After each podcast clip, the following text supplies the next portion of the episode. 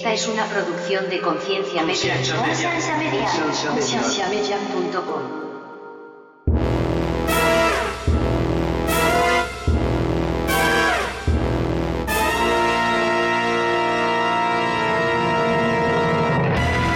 Mi, mi teoría, muy personal, ese ya es mi rollo, ¿no? Fue como que fuera no se encontró y pues obviamente acá adentro y es El que ser valor alguien- que se le da, es ser o- alguien en el movimiento cristiano evangélico, o sea, tienes muy poquita competencia, o sea, eh, eh, Sí, eh, al menos correcto. en México, evangélicos es el 4% de la población, sobresalir del 4% a sobresalir entre el 96% del resto de la población, pues claro que, que- que es distinto, ¿no? Eh, y, y por un lado es como... Uy, como qué fuerte eso, David. Bienvenidos al programa de Conciencia, un programa que tiene como meta crear conversación y promover la autoeducación en las personas, enfocándose en preguntas y temas que por años han sido ignorados y vetados, y trayendo opiniones educadas y respuestas modernas a ideas tradicionales y pasadas de tiempo. Conciencia es una organización centrada en la existencia de Dios y en la necesidad de que las personas tengan las herramientas necesarias para poder defender aquello en que ellos creen.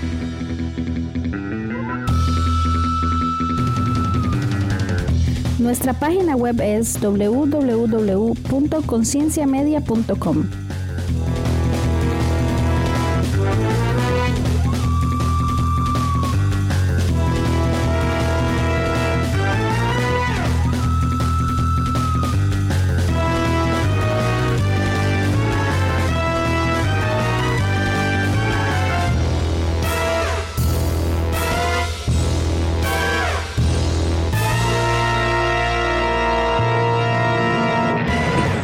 Renuncié a una noche de pasión por ustedes, así que más vale que esto valga la pena, desgraciados hijos de su madre.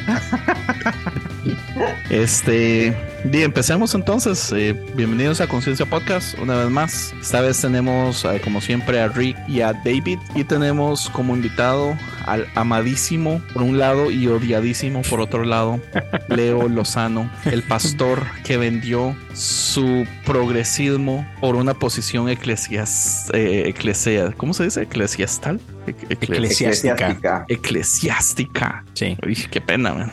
sí, Leo, sí, ¿qué no- tiene que decir usted al respecto? que, que eres una basura de ser humano, pero Este, Empezamos tranquilos, ¿eh? Empezamos tranquilos. Le hice, le hice un meme yo a Leo hace cuánto, como, como una semana y media, algo así, y lo tiré en el grupo, mae, y pasó un día entero, como 24 horas, y Leo no me contestó, y yo todo frustrado, yo Leo, se enojó conmigo, y yo, me extraña, porque Leo es como yo, no se enoja por absolutamente nada, me dice, no, ma, estoy ocupado, ni lo vi, mándamelo, y ya se lo mandé por privado, y ya estaba todo feliz. Pero es, Andrés hasta se salió de los grupos. yo hasta me salí de Leo. todos los grupos porque Leo me ignoró. ese es mi impacto. Exacto. Pucha, Leo. Yo, yo de verdad admiro su relación tan de amor-odio que tienen ustedes dos. O sea, como que, como que los envidio por cuánto se aman y cuánto se odian al mismo tiempo. Sí. A usted le como- frustra, Rick, como porque la vieras, re- vieras que mi- es como a mi esposa le de frustra. Sí, Sí, porque No. digamos, ella sabe que yo quiero a Leo, pero también cuando Leo está en el podcast que sea, en Dice así o Conciencia, o sea, me tira y mi esposa es muy, muy defensora de mí. Entonces le frustra mucho escuchar a Leo decir cosas. Y yo así, pero es que estamos bromeando. Yo le digo las mismas cosas en los grupos, en los textos, es igual, nos tratamos fuertísimo. Entonces ella es así, es que yo no entiendo. Yo a veces yo no sé si es cierto. o no. No, No, a mí no me pasa porque pues los conozco desde el principio, o sea, vi cómo evolucionó su relación, cómo se cortejaban el uno al otro, cómo se miraban a los ojos, cómo guardaban silencio. mientras Es que hubo mucho amor cuando Leo no era pastor y se hace sí, pastor sí. y todo cambia. Pero aquí el debate es, Leo dice, yo nunca cambié. Lo que cambió es que ahora yo tengo una posición y usted me ve con desconfianza. Sí, Pero yo le exacto. digo, no, es imposible. Usted sí cambió porque yo no soy No. el único que notó el cambio. Ocupamos su sabio juicio, eh, jueces Rick y David. ¿Quién Espérame. está en la razón? Por Y- favor. espera, espera, espera. Antes, antes de que entren, antes de que entren, este, acá, por si, por si tu esposa llega a escuchar eso, señora Marín, le, Créame, yo, yo, yo quiero y yo amo a, a, su, a su, a su amado esposo, pero pues así, así nos queremos, es amor apache, pero sí, no, no, no. Este, y sí, no cambié, Andrés. Lo que pasa es que tú y todos los que creen que cambié odian lo que represento. Las Y- docenas de Sí, sí, sí, docenas. sí. pero que odian lo que notaron que usted represento. cambió. No, es, es que no es que notaron cambió, simplemente es ahora represento a lo que odian y punto. Simplemente por eso es me ven con ojos diferentes. No es que haya cambiado, pero ustedes cambiaron los lentes con los que me ven. Sí, y yo, yo- yo no puedo opinar mucho excusa yo, yo no más conocí, yo basura, no Leo. conocí a Leo antes. Oh, o sea, usted yo cuando no lo conocí a Leo. Leo ya era pastor. Entonces, yo ya lo conocí en esta faceta. Lo que yo puedo creer que podría ser diferente es tal vez ciertos comentarios que en algún momento hacía públicos sin ningún Tapujo. Como pues, dirección. ajá, sí. Cuando uno hablaba hacerlos, pastor por- y él no porque es no cargaba la responsabilidad que ahora tiene. Correcto. O sea, por ejemplo, yo ahora que estuve en cinco meses de sabático, o sea, en buen plan, disfruté un montón no sentir responsabilidad de nada. porque, porque no estás preocupado. O sea, es muy distinta la responsabilidad de ahora que estoy otra vez reintegrado al equipo a cuando no estaba en el equipo. Entonces, no creo que las ideas hayan cambiado tanto, sino que la responsabilidad que ahora tiene lo lleva a expresarlas de una manera diferente, pero siguen estando ahí presentes. Y- y te voy a decir- decir, pero yo no lo conocía antes. Sí, que- y, no, y te voy a decir, y no sé si Rick pueda estar de acuerdo o no, pero, o sea, no he cambiado. Siempre he tenido las mismas posturas. Por ejemplo, ahorita con el escándalo este de lo de Corson y la iglesia de, de su presencia y todo esto. Hubiéramos apostado cuánto tiempo íbamos a tardar en que saliera el tema. que seguro va a salir. Sí. No, Yo pero lo único o sea, que no, sé no, de eso es los tweets de Cancionero. Sí. Y, y no tenemos que hablar, no, no tenemos que hablar, no tenemos que hablar del tema como tal, pero lo, lo que quiero poner es el ejemplo de que, por ejemplo, pues todo el mundo les está tirando, ya sabes, con todo. Y David escuchó mi episodio y mi postura es, hey, pro víctima 100% de que, claro, Sí, esto me muy equilibrada. man. esto está mal, pero también se me hace muy injusto porque, y esta es la- a lo mejor la bronca que ustedes no me entienden, yo sé lo que significa estar en una posición pastoral, yo sé lo que significa ser parte de una iglesia chiquita y grande. O sea, ahorita estoy en una iglesia que son 200 personas, pero vengo de una iglesia donde eran 7000. Entonces, conozco las estructuras y conozco lo complicado. Lo que pasa es que mucha gente no entiende lo que significa ser Andrés Corson. No, no entienden lo que significa representar el lugar de su presencia. No lo entienden. Y no, ¿por qué no salen? Y que por qué no dicen? Y espérame, espérame. No tienes idea lo que está pasando detrás de escenas. A lo mejor hay un montón de cosas pasando, hay toda una maquinaria dando vueltas, pero tú no la ves. ¿Por qué? Porque no la puedes ver y no la tienes que ver. Y eso no significa que no estén haciendo nada. Y yo lo sé porque yo lo he visto en carne propia. Y sí, y sí están pasando cosas. Y sí hay gente amando a las víctimas y amando a la gente y cuidando eso cuidando al otro. Pero sobre todo, o sea, cuando hay algo legal de por medio, la gente tiene que dar con pincitas porque si no, tú puedes afectar por buenas intenciones. Tú puedes afectar un proceso legal y puedes terminar afectando a la víctima que está buscando justicia. Y tú por estúpido, porque quiero que digan algo en Twitter, no, no te, no te deben nada, no tienen por qué hacer nada. Más o menos. Espérame, no, no, no.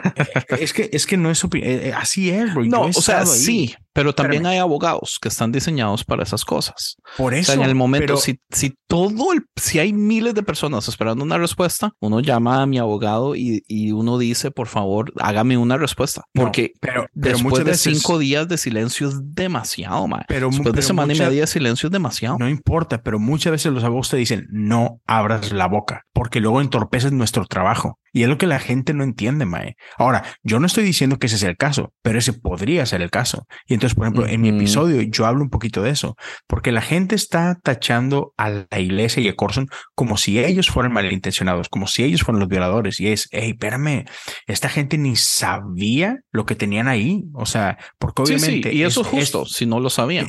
Exacto. Pero Entonces, eso solamente trae a la luz un problema gigantesco de las iglesias, y que es que las iglesias quieren trabajar como corporaciones, pero no quieren invertir el dinero que las corporaciones tienen que invertir para cubrirse sus espaldas en un montón de cosas, como es vetar gente, como es entrenar personas, Sí. como es y- un pero- montón pero- de cosas. Todo eso pero- se salta porque todo el sistema está basado en voluntariado y ocupamos que nos trabajen de gratis. Entonces no vemos a nadie porque ocupamos que todos trabajen de gratis. Man. Entonces, y, y mira, y sí puede ser, Andrés, pero también es que es una cuestión cultural de América Latina y, y, desgraciadamente va muy atrasado desarrollo, pero eso no es mi punto. O sea, sí, o sea, yo lo entiendo de las 95 iglesias que tienen 100 personas, pero no de las que la que tiene 12 mil, 15 mil personas. A veces yo no se la veo como excusa. tiene más, no, sé, man. Lo, entiendo. Eh, eso lo entiendo y no me voy a meter porque desconozco. Pero mi punto precisamente es este. O sea, por ejemplo, eh, respecto a que si he cambiado o no he cambiado. Yo no he cambiado. O sea, yo sigo diciendo, hey, y David que escuchó el podcast lo puede decir. Yo critiqué a las iglesias y dije, las iglesias deben de cambiar cómo tratan esto porque yo entiendo al pueblo que está enojado. ¿Por qué lo entiendo? Porque están hartos de estos escándalos. y entonces, y, si, somos honestos, ah, perdón, David. Digo, incluso no nada más criticaste que hace falta que cambiemos, sino que también fuiste, pues, criticaste a aquellos que están como minimizándolo. Exacto por defender más que a mi iglesia y a mi pastor. no, defender la tradición sin saber qué está pasando, ¿no? Porque también se van al otro lado. Ni siquiera saben si es la postura de la organización que está atravesando este caos y ellos están ahí poniendo comentarios súper pendejos sobre cosas que ni al caso. Y, incluso, o sea, no nada más lo dices en el episodio, en redes sociales también ponías, oye, no tiene nada que ver, es muy distinto. Eh, un pecado con consentimiento que podríamos llamar pecado, y no se trata de eso el podcast. y ese es otro tema. A, un, a un abuso que es un, delito. O sea, no se puede comparar. Y, y, son cuestiones que, que sí fuiste muy ah, directo en, denunciarlo y decir, y tampoco nos vayamos con las estupideces. Exacto. Y entonces, o sea, y, ese siempre he sido yo. Lo que pasa es que, insisto, o sea, tú y muchos que están en contra de la iglesia establecida y están en contra de los pastores porque creen que todos los pastores somos malos, pues me ven con otros ojos y dicen, ah, no, es que este vato, vato, siempre he dicho lo mismo todo el tiempo. Y, o no sé, Rick, tú, tú que sí me conoces desde el principio, antes que fuera pastor y todo, ¿notas un cambio? Ocupamos a Rick right now. pues, o sea, estoy como, justamente mientras hablaban y todo, me ponía como a tratar de recordar al, al Leo que cuando recién conocimos y todo eso. Y, o sea, yo sí he notado como cambios, pero no cambios como fundamentales. Ah, o sea, obviamente, obviamente Leo ha cambiado, o sea, porque igual si no hubiera cambiado nunca, pues también sería preocupante, ¿no? Claro. Entonces, sí, pero, yo, pero sí creo, eh, ah, digamos, acuérdese. Voy, voy, voy, Ok, dale, dale. O sea, yo sí creo que Leo ha cambiado en muchos, en muchos temas doctrinales, en muchos temas teológicos, en muchos temas éticos, pero en los con respecto a asuntos como de, pues sí, de ah, del clero, por decirlo así, creo yo que sí he notado muy poco cambio. O sea, en ese lado, yo desde que recuerdo a Leo, siempre lo he visto como a favor de, de traer un equilibrio que a veces puede sonar muy del lado del clero. O sea, en eso yo también le doy la razón a Andrés, pero creo que ese siempre ha sido Leo. O sea, yo siempre he visto a Leo como alguien que, que defiende el clero, pero al mismo tiempo como que, como que dice, o sea, sí los defiendo, pero sí la regaron. Creo que en eso Leo siempre ha sido muy claro, lo cual hace y esa es mi principal crítica y batalla con Leo siempre, que lo hace parecer que no tiene una posición, o sea, lo hace parecer como que él quiere quedarse en el centro. Darle bien y a lo todos. hace muy políticamente correcto. No, y, es que mira, déjenme me, me, explico el por qué soy así, porque y, y me extraña que, que no lo vean o que no sé si no lo aprecien, pero, por ejemplo, yo una de las cosas que siempre he odiado del clero, como, como diría Andrés, es precisamente que se trata de desligar del pueblo, ¿sabes? Que se trata de ponerlo en un peldaño más arriba. Yo odio eso. ¿Cómo te amo, Leito? Yo, yo odio al clero que pretende ser perfecto. Yo odio al clero que a la hora de predicar tiene que cambiar la voz y tiene que cambiar sus palabras. Yo odio eso con todo mi corazón. O sea, ustedes me conocen y como, como hablo aquí, yo hablo en mi iglesia igualito y digo, sí, en eso sí. Yo no puedo o Bueno, pero es que con esa voz, pero, pero, mal parido, Dios, Dios me ha bendecido. Pero, pero, o sea, es en serio, o sea, yo, o sea, y, no solo eso, yo soy súper transparente con mi iglesia. Cuando, cuando paso crisis, es, hey, estoy pasando por esto y me está cargando el payaso y lloro con ellos y, y, tengo estos miedos. Pero no, pero el pastor no debería de, de, ser así. No, soy humano. Es más, a mí ni siquiera me gusta que me digan pastor. Yo soy Leo, punto. O sea, sí soy pastor y, y sí tengo ciertos dones y, ciertas habilidades que a lo mejor tú no tienes, pero eso no me hace mejor que nadie. tengo ciertos privilegios. no, no, no, Entonces, o sea, yo no soy mejor cristiano que tú, yo no soy más espiritual que tú, simplemente tengo dones diferentes. Y, entonces yo lo que siempre he tratado de hacer, digo, desde que tengo el cargo, ¿verdad? Es yo he tratado de humanizar el pastorado, humanizar la iglesia. ¿Y eso por qué? Porque eso es lo que yo exigía antes de serlo y ahora trato de ser coherente. Y yo, esto soy yo. Entonces, claro, conlleva una responsabilidad bien grande ser pastor. Y hay muchos que, como no están pastoreando o nunca han sido pastores, ignoran un montón de cosas que no puede, que sería irresponsable si no respetas eso. Pero a la vez trato de humanizarlo lo más posible. Y, o sea, ya simplemente tengo la suerte de tener ciertas habilidades, ciertos dones y qué chido. Y para mí es un privilegio que, para mí es un privilegio que puedo, que puedo vivir de esto. Eh, o sea, ¿sí me explico? Pero así como defiendo a la iglesia, le exijo. ¿Sí me explico? Por eso lo, por, por, eso lo hacía en este episodio de que, hey, hey, no, tranquilo, espérense, eh, dejen de estar demonizando a Corson y a la iglesia. Pero, hey, iglesia, sí tenemos que hacerlo mejor. Hey, sí se ven bien mal. Yo no estoy diciendo que tengan la culpa o que no la tengan. Pues yo no soy juez.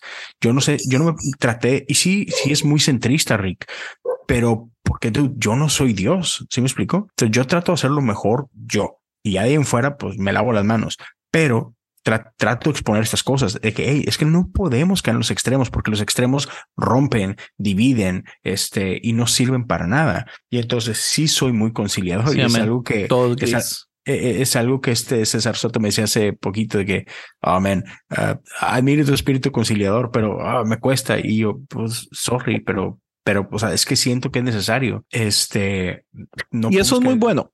En, digamos, en mi crítica a, a, Rick, pues obvio, ¿verdad? Después de cuatro o cinco años de conocer a una persona, eh, el cambio es necesario. M mi crítica con Leo tal vez fue desde el principio que, bueno, o sea, yo estuve en todo el proceso o sea, yo fui parte, yo era de uno de los que no sé cuántos leo, le texteaba como, mae, hoy tuve la reunión, mae, hoy tuve esta segunda cita, man, hoy sí, tuve sí. esto, uy, esto parece que se va. Entonces yo estuve en todo el proceso y me alegraba mucho, o sea, me, ale me alegró todo el proceso, ¿verdad?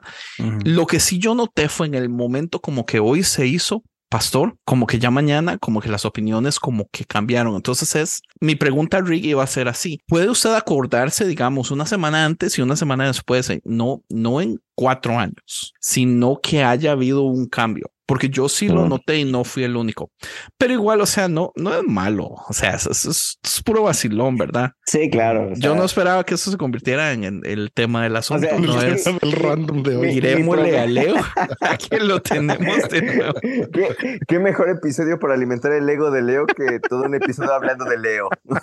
Gracias. A, a eso vine. A hablar de ti.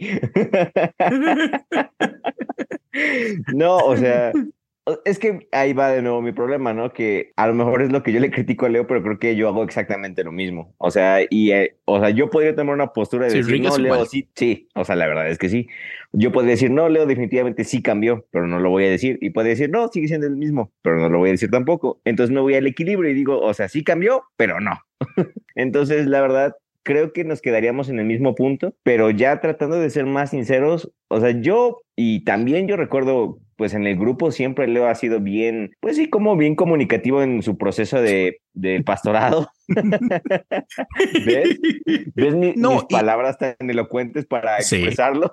Claro. Bueno, Y, y su entonces, amor, o sea, digamos, a las celebridades y a los pastores Sí, o famosos. sea, y todo eso siempre ha estado digo ahí. que no ha cambiado, siempre ha estado ahí. O sea, yo, o sea, Leo es Leo. O sea, sí ha cambiado de algunas cosas y sí ha tenido Sencillito y momentos, y sí ha tenido momentos como extraños, pero al mismo tiempo, pues son normales. O sea, tiene momentos en donde está como todo acelerado, momentos donde se desaparece, momentos Sí. donde, o sea, ha tenido de muchas etapas a lo largo del grupo con nosotros, pero creo que sí veo una constante en su, en sus posturas. O sea, me cuesta trabajo encontrar esa división que dices de, de una semana así y una y al otra ya diferente. Ah, no sé, Andrés, sí me cuesta un poco. Y- Y, y eso que estamos en los mismos grupos todos. Sí, Sí, Y sí, sí, de- debes de reconocer esto, Andrés. Por ejemplo, eh, eh, por ejemplo, es muy cierto eso de que yo, yo sí, mi postura siempre, como que de default, es defender a, no sé, a los líderes, al, al clero. No, no, no. Una- relevante. Yo no, pero también, también hay algo de Leo que es que Leo tiene que defender a los que ama. Entonces Claro, eso es muy bonito.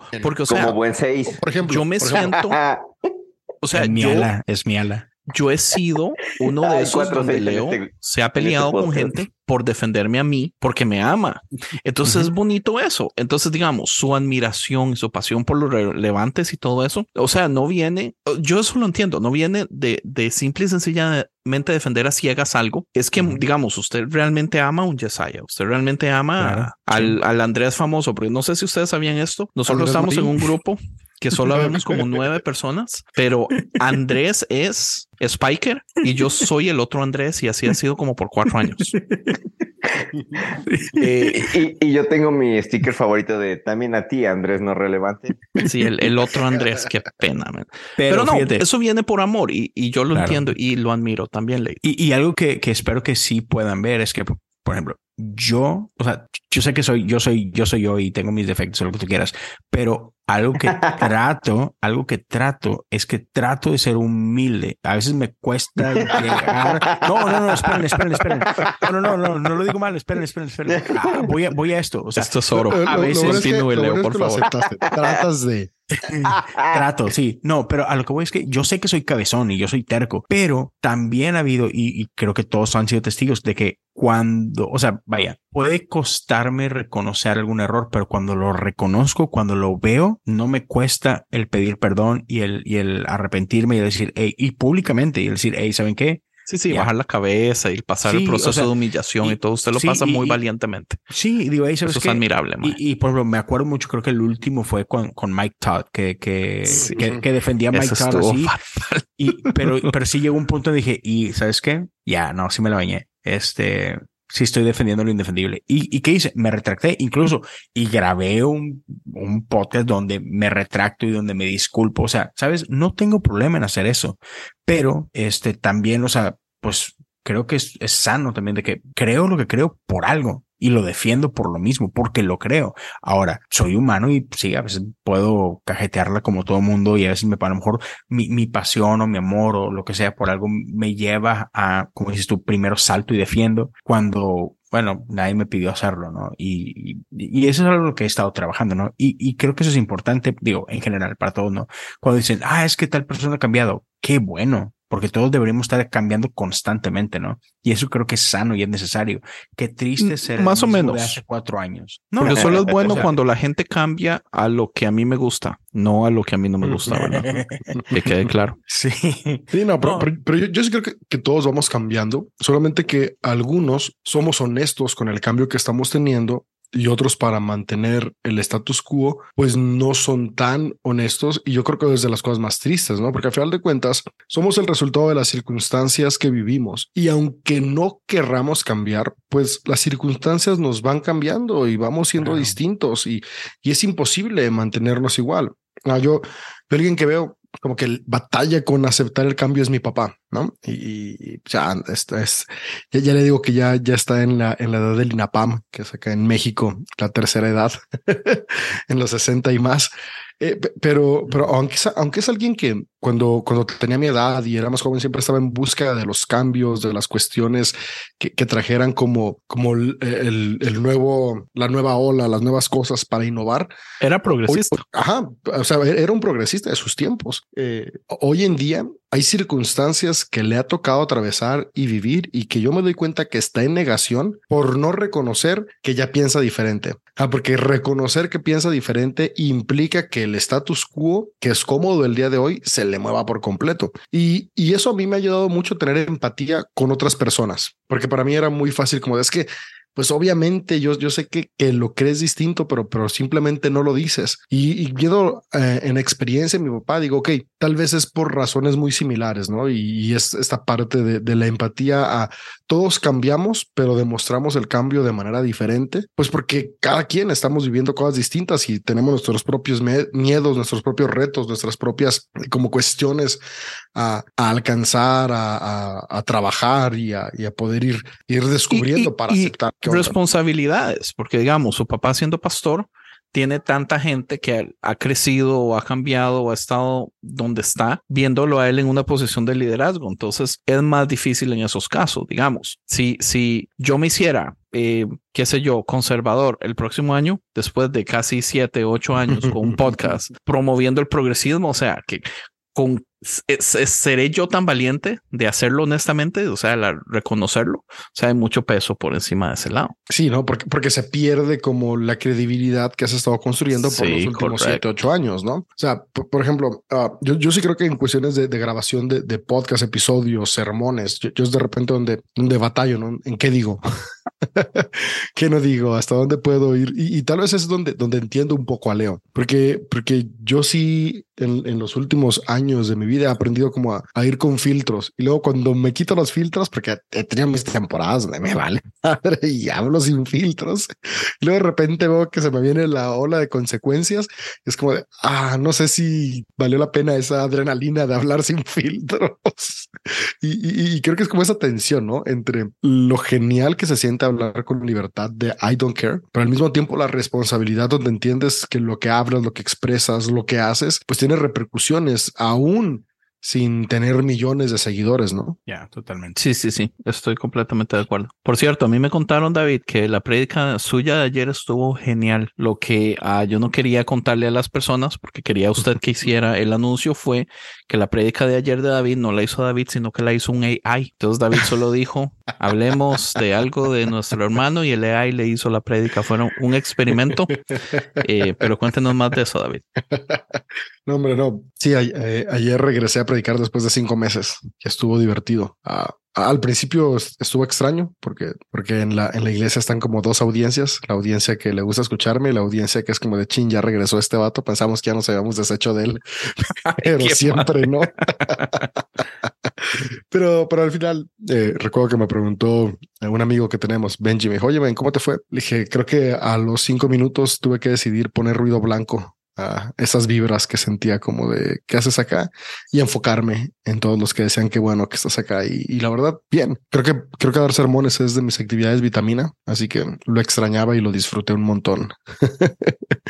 Ya que eso eso está interesante. No sé si eh, si ustedes lo habían visto o no pero esta semana estuvo Louis C.K. con Joe Rogan y este y estaban hablando un poquito de, de, eso, ¿no? Como llega un momento que no puedes tomar en cuenta a la gente cuando estás haciendo tu stand-up. O sea, porque ah, yo no a veces cae en este error de que no, es que te alimentas de, pues, de la energía de la, de la gente, ¿no? Del, del auditorio y todo eso. Y es que, ya, eh, no, o sea, no deberías. Este, tú te preparaste y sabes lo que tienes que decir y no importa cómo está reaccionando la gente, ¿no? En ese sentido. Ahora, yo sé que para nosotros no es lo mismo, predicar y alguien que está haciendo comedia. Tienen ¿Ah, fines muy diferentes. Ah.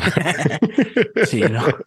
Este, pero. Yo pensaría que hay mucha diferencia en podcast y prédica. Porque los dos necesitan ah, público. Digamos, una de las razones que a mí no me llama la atención para nada tener invitados en podcast o las veces que lo hemos hecho con Dice Así, que gente se mete a escuchar, yo me siento tan frustrado, es tan horrible, porque cuando no hay nadie, o sea, es, es un... poniendo atención. Seguro, yo no sé, o tal vez ni siquiera es eso, solamente la presión de saber que están ahí cambia la dinámica. Entonces es agradable. Esta parte de, es esta parte que te pone nervioso y, y que está hacia donde iba Leo, de que, o sea, y tal, vez como, como, como predicador o estandapero, así es siempre la primera línea, ¿no? O sea, porque son a los que, a los que estás viendo, a los que estás sintiendo. Y, y algo que he aprendido es, no, no puedes desconectarte, creo, completamente del cuarto, porque tienes que leerlo, porque también si ya te fuiste de repente por un rumbo que a todos los tienes perdidos, hay que, hay que retomar, pero, pero, pero es leer el cuarto para saber la intensidad y el, los matices con los que estás dando el sermón o el speech o el TED Talk o lo que tienes, pero, pero que sí he tratado de aprender es que no es leer el cuarto para evitar decir lo que creo que se tiene que decir. Entonces, creo que esto lo tenía que decir, entonces voy a decirlo, pero voy a leer el cuarto para encontrar las palabras con las que voy a decirlo. Sí, sí, sí. Exacto. E, pero, sí. Pues, pero sí ha sido, sí ha sido un proceso, ¿no? Porque, porque yo sí recuerdo que, que estando arriba, sí, sí, sí llegó a pasar por mi mente, o sea, literal, así como de, yo sé las palabras que puedo decir para que los que hoy están como de por qué regresó este vato. Digan para enojarlos ah, Qué bueno, no, no, no, qué bueno que regresó. O sea, decir, sí, porque ahora es otro. Fue tentador, o sea, sí fue tentador y debo reconocerlo así como de bueno, pues ya que regreso para tener la fiesta en paz, pues, pues simplemente llámese el discurso, El las script, palabras, sí. las formas y, y todo va en paz, pero al mismo tiempo es, pues qué tan honesto estoy siendo conmigo mismo, ¿no? Y, y cuánto tiempo voy a aguantar de esa forma y a la larga, cómo va a explotar dentro de mí, que después también se va a ver reflejado en mi familia o se va a ver reflejado en la organización. Entonces, sí, sí fue una decisión eh, estando ahí hablando, ¿no? O sea, entre, entre sigo siendo yo o dejo de ser yo y al final de cuentas dije, no, creo que lo más importante es ser yo, claro, con una empatía distinta. Eh, Platicaba también por ahí que es como la empatía a las creencias, pero, pero sin, sin ser infiel a lo que soy como esencia.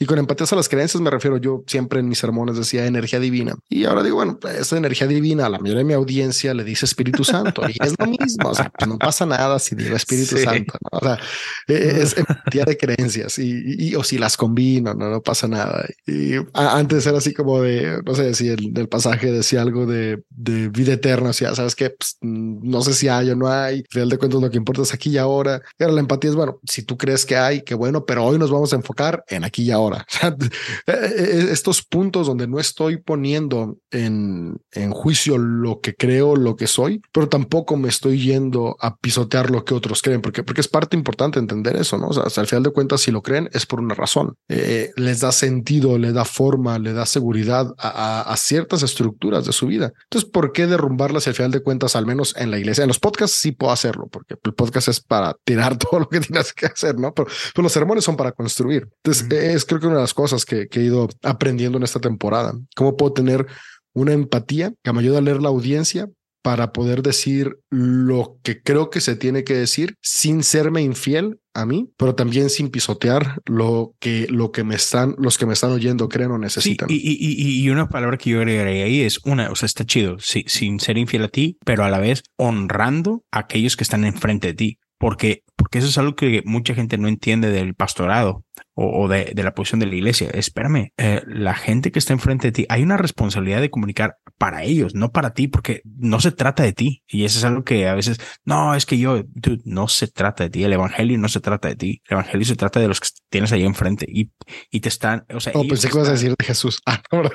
No, no, no, pero es, o sea, es que sí, es que sí, es, es que sí, o sea, No, yo sé, yo sé, man, la, solo te la- estoy la- molestando. la gente, la gente está regalándote de su tiempo y, y, Ujú. sabes, hicieron un gran esfuerzo en estar ahí, pudiendo estar en cualquier otro lugar y todo eso. Entonces, uno tiene que manejar eso con, con, con esa honra de que, hey, Ujú. y, y, o sea, en el caso tuyo, ¿no? De que tú sabes lo que los puede detonar y explotar y enojarse y todo, y de que, dude, no fueron para enojarse a la iglesia. Entonces, ¿Saben qué, ¿para qué pienso qué yo? Torearlos de esa forma, ¿no? Yo pienso ta- también que hay, digamos, por ejemplo, si David hubiera empezado su iglesia desde cero, con su personalidad, con sus ideas y todo, el man podría ser el, el, el, el, que- el que es en el podcast. O sea, decir lo que sea y pisotear a lo que sea, porque muy posiblemente la gente que está yendo a su iglesia, cuando David, el, un pastor progre, empezó su iglesia, es de un tipo de gente. Eh, pero en este lado, digamos, el conflicto es, usted está siendo parte de la iglesia de su papá y está copastoreando con su papá. Y sí, la mitad de la gente seguro va por usted, pero la otra mitad es su papá. Entonces hay una responsabilidad de respetar ese otro lado, donde es difícil. Sí, es exactamente eso. Es, pisotear uno para, para elevar el otro y eso no es justo. Eh, Y, y cre- creo que una de las cosas que, que me ayudó hasta esta temporada de, de Break fue justamente entender eso, ¿no? Porque yo, estaba muy como aferrado a hoy ya tiene que ser o una u otra, ¿no? O empiezo lo mío solo o sí, o cambio por completo eh, lo que inició mi papá. Pero ahorita estoy como en el punto de, a ver, ok, va- vamos un paso a la vez, ¿no? O sea, ahorita ya no estoy ah, aferrado a voy a ser quien sustituya a mi papá cuando él deje el pastorado principal, sino de hoy estoy aquí y hoy puedo hacer lo que más me gusta, mientras vemos si aquí puede ser el lugar en el que las cosas cambien o eventualmente inicio en un lugar cero donde sí pueda ser completamente sin filtros, porque también creo que creo que, que es bueno trabajar para llegar a un punto en el cual puede ser completamente libre. Lib- o sea, y con libre me refiero completamente tú, sin, sin estar con, con estigmas, sin estar como con, con filtros por el que pueda pasar. Pero ya lo está haciendo. son procesos, Por ¿no? Creo que ejemplo, son procesos. los podcasts. Ah, exacto. Entonces no es como que usted está, no es como que su lado progresista está metido en la cárcel queriendo salir, pegando gritos, contando los días, marcando la pared. Es que de todas formas, una vez al mes, dos veces al mes, usted se conecta y puede ser usted y puede ser su lado más terrible y en la iglesia puede ser su, la, su, su lado más osito cariñoso y los dos pueden ser verdad y, y, y no que no haya conflicto. A mí me pareció lo, lo, divertido es que, es que es que mucho de mi progresismo espanta a los conservadores, igual como podría espantar a Andrés. Por ejemplo, el domingo dije que al final de cuentas escuchar a Bad Bunny no nos condena. Oh, eso es completamente sino erróneo. No el hambriento, así que. Y déjeme que decirle que a las 400 personas de su iglesia. Igual que todos los demás. está haciendo piedra de, tro de tropiezo, man. A Amner invitó al equipo de Dice Así hace que como un mes. Hablar y, de penes de borro.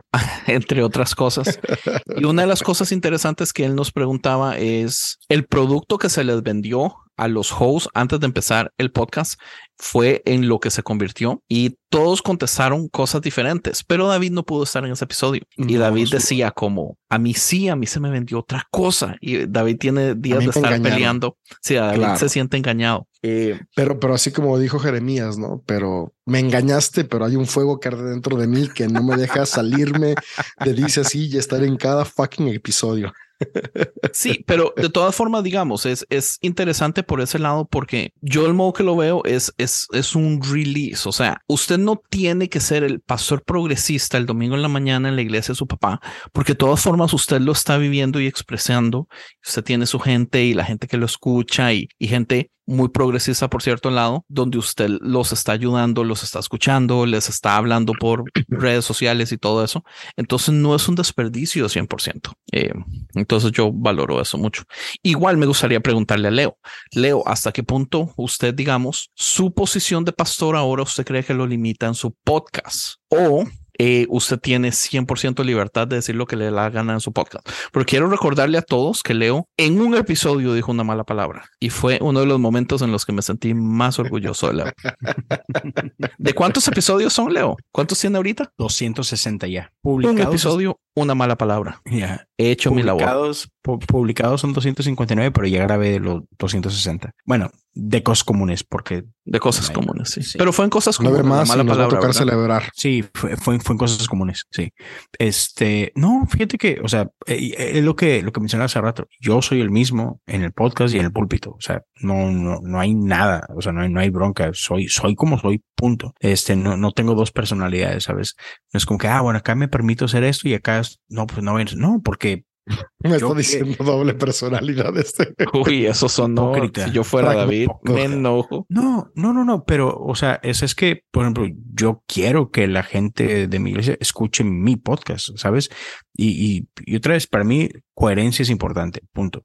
Ahora, yo entiendo la posición de David. David está en una iglesia que tiene que someterse a la autoridad de su papá y lo que tú me digas, ¿no? Entonces, chido, es, es, es, es muy propio, ¿no? Muy, muy, muy no, independiente. Y, y, y, algo importante es que la iglesia sabe qué pienso. O sea, no son ajenos a lo sí, que no digo es en los hipócrita podcasts, de ese lado. solo que Sí. no, no predico como hago en los podcasts. O sea, son, son Sí. dos cosas. Dice, por ejemplo, yo escucho, yo escucho cosas comunes y luego escucho lo que está en, en redes sociales de tus sermones y, y tienen un, un tinte similar.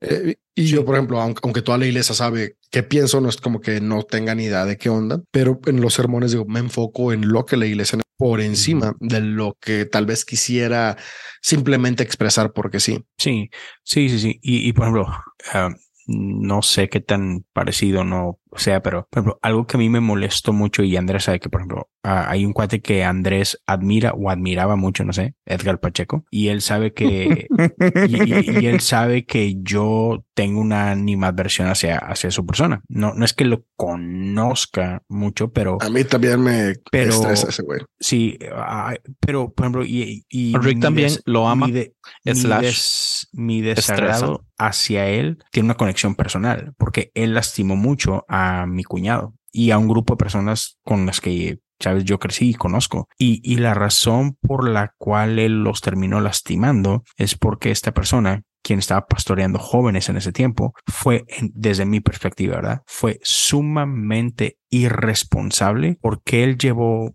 a la iglesia, o sea, él llevó hacia sus, hacia, hacia la gente que él tenía a su cargo, llevó todas sus cargas y todas sus dudas y todo su proceso de deconstrucción, que es algo personal, lo llevó ahí. Y así dije, no, espérate, vato. O sea, es que tú no puedes hacer eso en esa posición. Es irresponsable. O sea, porque para empezar, ustedes saben, el proceso de deconstrucción puede ser largo, te puede llevar de un punto A a un punto B, a un punto C, a un punto D, a un punto Z en, en X cantidad de tiempo y, y, y, y, hay, hay una progresión en lo que crees y en lo que dejas de creer y luego en lo que vuelves a creer y en lo que no crees. Entonces, primero espérate y define y termina tu proceso y después, ahora sí, si quieres empezar a hablar esas cosas, chido, pero no, te llevaste tú entre las patas a un montón de huerquitos que tenían toda su confianza en ti porque tú eras su figura de autoridad y los desgraciaste a muchos de ellos. Entonces digo que no, o sea, vato, tú eres un adulto, tú, tú, X, tú eres responsable de tu vida y lo que haces y lo que no haces. Pero estos son unos huerquitos, man, de 15 años, de 16 años, de 18 años, de que para mí, otra vez, como pastor, que, que yo soy pastor y que entiendo lo que significa eso, para mí ese acto fue una irresponsabilidad, todo por dártela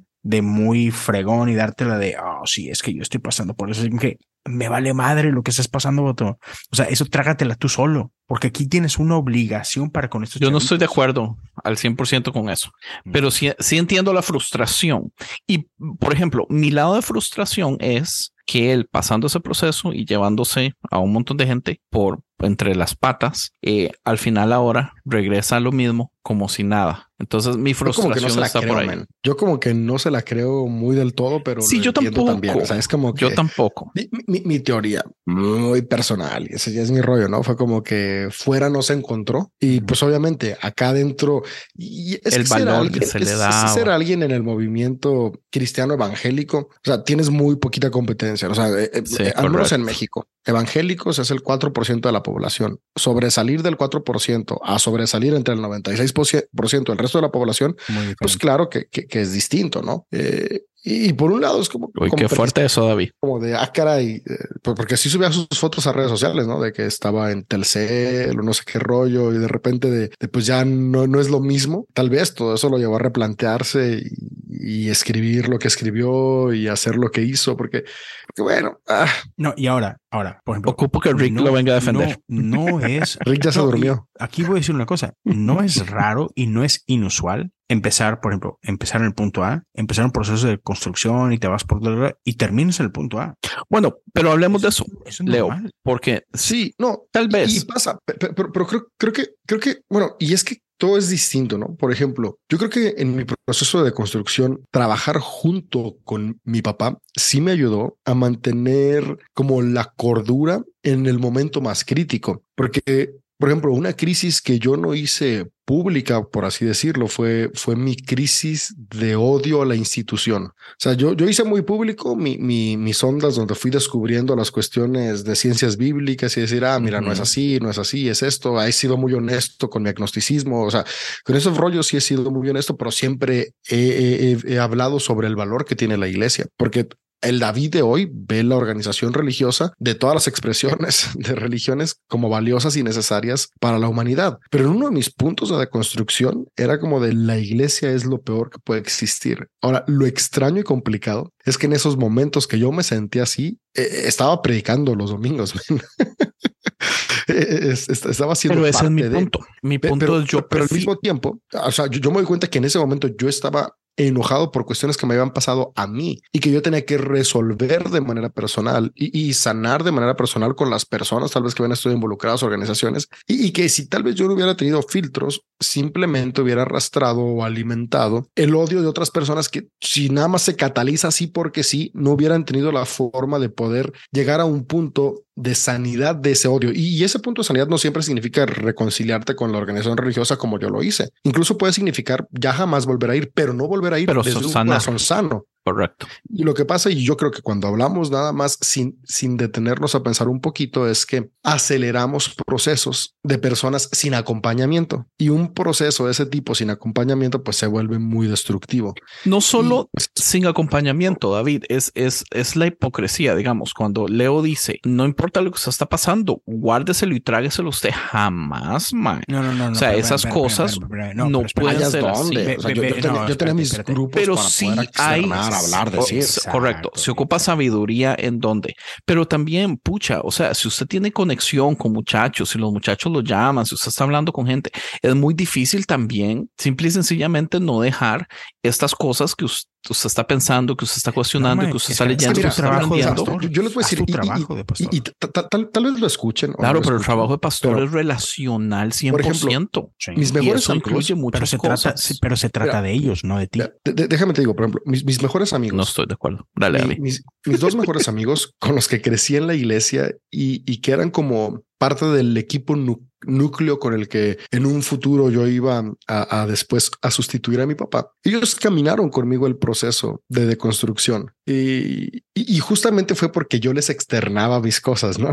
Y digo, o sea, es, es- es mis- son mis amigos, son mis compas, no son nada más mi equipo, son quienes o sea, mi- mis mejores amigos, mis dos mejores amigos. Y, y al final de cuentas, hoy en día, cinco años después de este proceso, yo sigo en la iglesia y ellos ya no están en la iglesia. Pero tienen buenas vidas. Vea la cara de decepción de Leo. Seguimos eh, soñando para otras cuestiones juntas, pero, pero de repente, o sea, por ejemplo, algo que yo me pregunto, yo, yo hoy me siento como de, ah, caray, hoy, hoy estoy solo en este sueño que tengo, porque hay que, hay que volver a reconstruir, ¿no? No es lo mismo una relación de 10 años donde ya están como encaminando hacia lo mismo, a de repente, pues empezar a ver con quién puedes reempezar a caminar en ese concepto. Y son cuestiones que sí me he preguntado, ¿no? Y hasta el día de hoy, yo sí les he dicho a ellos, ellos dicen que la verdad, qué bueno que les dije porque eran cosas que ya tenían en su mente, que qué bueno que fui honesto porque eran cosas que ellos ya tenían años pensando. Pero, pero hay días que sí me pregunto, ¿debí haberme esperado un poquito más? ¿O estuvo bien que lo hubiera dicho en el momento en que lo dije? No sé. Y al final de cuentas son las cosas que se quedan en la crónica, pero, pero que sí me, me llevaron a mí a darme cuenta de la responsabilidad que hay en lo que decimos. Y al final de cuentas, estas eran dos personas adultas que, que caminamos juntos, que entendimos juntos y, todo este rollo, pero, pero yo no sé si todo lo que yo les dije a ellos, porque lo que yo les platico a ellos hasta el día de hoy no sale en los podcasts. Ustedes sí que son mis compas, pues ahí en los grupos que nos escribimos, pero ni siquiera está en los otros grupos, ¿no? En, lo- en los grupos de, de, de podcasters, así, claro, ahí, ahí, no está. Digo, si, si todo eso que ustedes leen de mí en el grupo y que mis amigos escuchan de, de, de porque son Sí, mis amigos íntimos, fuera público completamente, no, no sé qué tan constructivo podría ser. Y creo que eso es a lo que se refiere él, ¿no? que tenemos que saber encontrar por el eso, punto David, medio. le recomiendo tantas veces que deje de hablar tan abiertamente de su amor de, de- al, al reggaetón. Eso no le ayuda a la gente. Esas son las cosas donde no que lo interne como dice Leo, sino que escoja sanamente a quien se lo dice, porque no es saludable, men. Debo de dejar de grabar con los libros de Brian Houston de fondo en No el librero. tan huevo.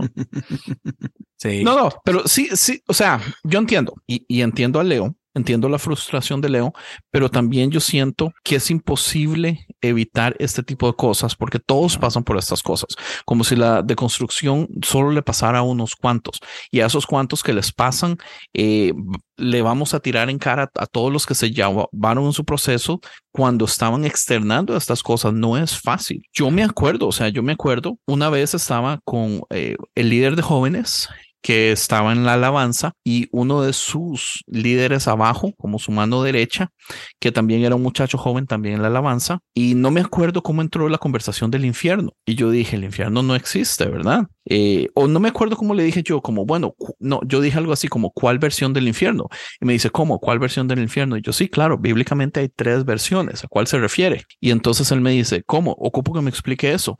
Y yo, bueno, pues está bien, el asunto es, y el líder me dijo, no, no le diga nada. Mm. Y yo, pero él me preguntó, me dice, sí, pero yo no quiero que le diga. Y yo así como, bueno, y vieras cómo me afectó eso, porque yo dije, ¿por, por qué? O sea, es información, es, son cosas reales, son cosas que están en la Biblia, son cosas que más Sí, bien no nos pero- han enseñado por años. ¿Qué de malo tiene la información? ¿Por qué puta seguimos manteniendo, ma- No, pero es que es editando, curando cosas? No, ahí sí estoy de acuerdo con Andrés. Sí, sí, yo también. Ese, Ujú, ese- sí, ese es un tema Porque muy información diferente. es una cosa, ¿no? O sea, a- ahí Sí. sí obviamente tenía Sí. miedo el líder de... O sea, subestimamos la capacidad de razonamiento de las personas y creo que ese es uno de los rollos que, que más se tiene que Pero reconstruir. el tener cuidado de lo que se le dice a la gente tiene mucho que ver con eso, en que yo voy a decir algo que nunca lo hemos dicho antes, entonces tal vez el líder va a sonar como mentiroso o como, no sé, como tonto, como ignorante. No, no, no, pero es que, Andrés, o sea, es, es que es muy, no, no, o sea, entiendo tu ejemplo, pero eso es muy diferente a lo otro que hemos estado hablando, por ejemplo, de Pechek. O sea, Pero, pero entonces ocupo ejemplos. sí, o sea, es que mira, tú, te- el chisme completo. Oigan, oigan, ¿y Rick sí se durmió? No sé. No sé. Este, ¿Será que se le desconectó el teléfono? Porque me fijé también si escribió algo. No, aquí sigo. Ah, Estoy escuchando el todo. pues si ya saben cómo soy. Pero por ejemplo, Andrés, o sea, no, no, no es que tengas que, ay, chisma, algo que nunca has escuchado. No, no, no, pero es esto. Eh, ha- has pasado por tu proceso y todo. Pero mi proceso Pero- son esas cosas, Leo. Yo mi sé, proceso espérame, espérame, empezó espérame, espérame. Yo cuando sé, me yo doy Andrés. cuenta que el mundo no tiene seis mil años, que la Biblia habla de, de más de un infierno, de que Jesús no hablaba del cielo. Ahí Sí. empieza todo. De que. Shaddai es la de los muchos pechos. Pero, pero con todo y eso, por ejemplo, tú, este, tú crees en Dios. Ahora, ay, a lo mejor el Dios en el que yo creía. Los martes y los jueves y los sábados nada más. Pero, por ejemplo, o sea, y, y una cosa, y yo eh, por, por ese proceso, yo he pasado, o sea, yo, yo pasé, por ejemplo, un ejemplito de, de mi deconstrucción, no, no su totalidad, pero yo pasé de, yo pasé de odiar a la iglesia católica, yo pasé de satanizar a la iglesia católica y a los católicos, ¿sabes? De condenarlos y todo, a hoy amo la iglesia católica, soy fan de la teología católica, este, me encanta, creo que de los mejores teólogos que, que el mundo nos ha regalado son de la iglesia católica y de esa tradición de fe. Entonces, ya, y pasé de, de creer que todo lo que era de la iglesia católica era del diablo a, Ujú, "Man, ujú. cuánta belleza hay aquí, ¿no? Cuánta profundidad hay en este río. Este, y esa es una cosa, y está bien. Y como dice David, oye, pasar de, de, no, es que la Biblia es literal a, no, creo que tomarla en serio significa no, no tomarla literal. Eso es una cosa muy diferente. Es, eh, estás buscando profundizar en lo que crees versus quiero tirar todo esto a la basura. Eso es muy diferente, mae. Es muy diferente. Y, por ejemplo, David, David estaba pasando por un proceso con sus mejores amigos, que eran gente de su edad, como él dice, adultos, igual que yo. Ya lo que pasó, que si se fueron y si no se fueron, X. O sea, estás hablando con un adulto que tiene la capacidad de procesar y que no se van a dejar impresionar por David nada más porque David dijo X o Y. O sea, ya son gente adulta que ya su, su cerebro está desarrollado, eh, tiene una manera muy diferente de, de procesar información y conocimiento, lo que tú me digas, versus tú, un adulto, no solamente un adulto, como bien lo dices tú, es una posición de poder. Estás, tú eres mi pastor, tienes una influencia tremenda sobre mí y que esta persona entonces traiga todas sus traumas, todas sus heridas, todas sus cargas, todas sus dudas. Y Pero usted, Leo, usted sí sabe sobre niños de detalles 16 de años. conversaciones, de las cosas que decía y así. O también usted está asumiendo solamente por ver lo que sucede No, después, que No, es no, que no, la sí, mayoría se sí van. tengo al- algunos detalles que me han confiado, pero pues no, es- no es mío decirlo. Sí, no espero que lo Este, diga, es solamente Pero, pero sí, sí, sí, sí. para sí, entender. Porque ¿No digamos, quieres que haga un comunicado? aún así, aún así como usted lo explica, yo aún así no,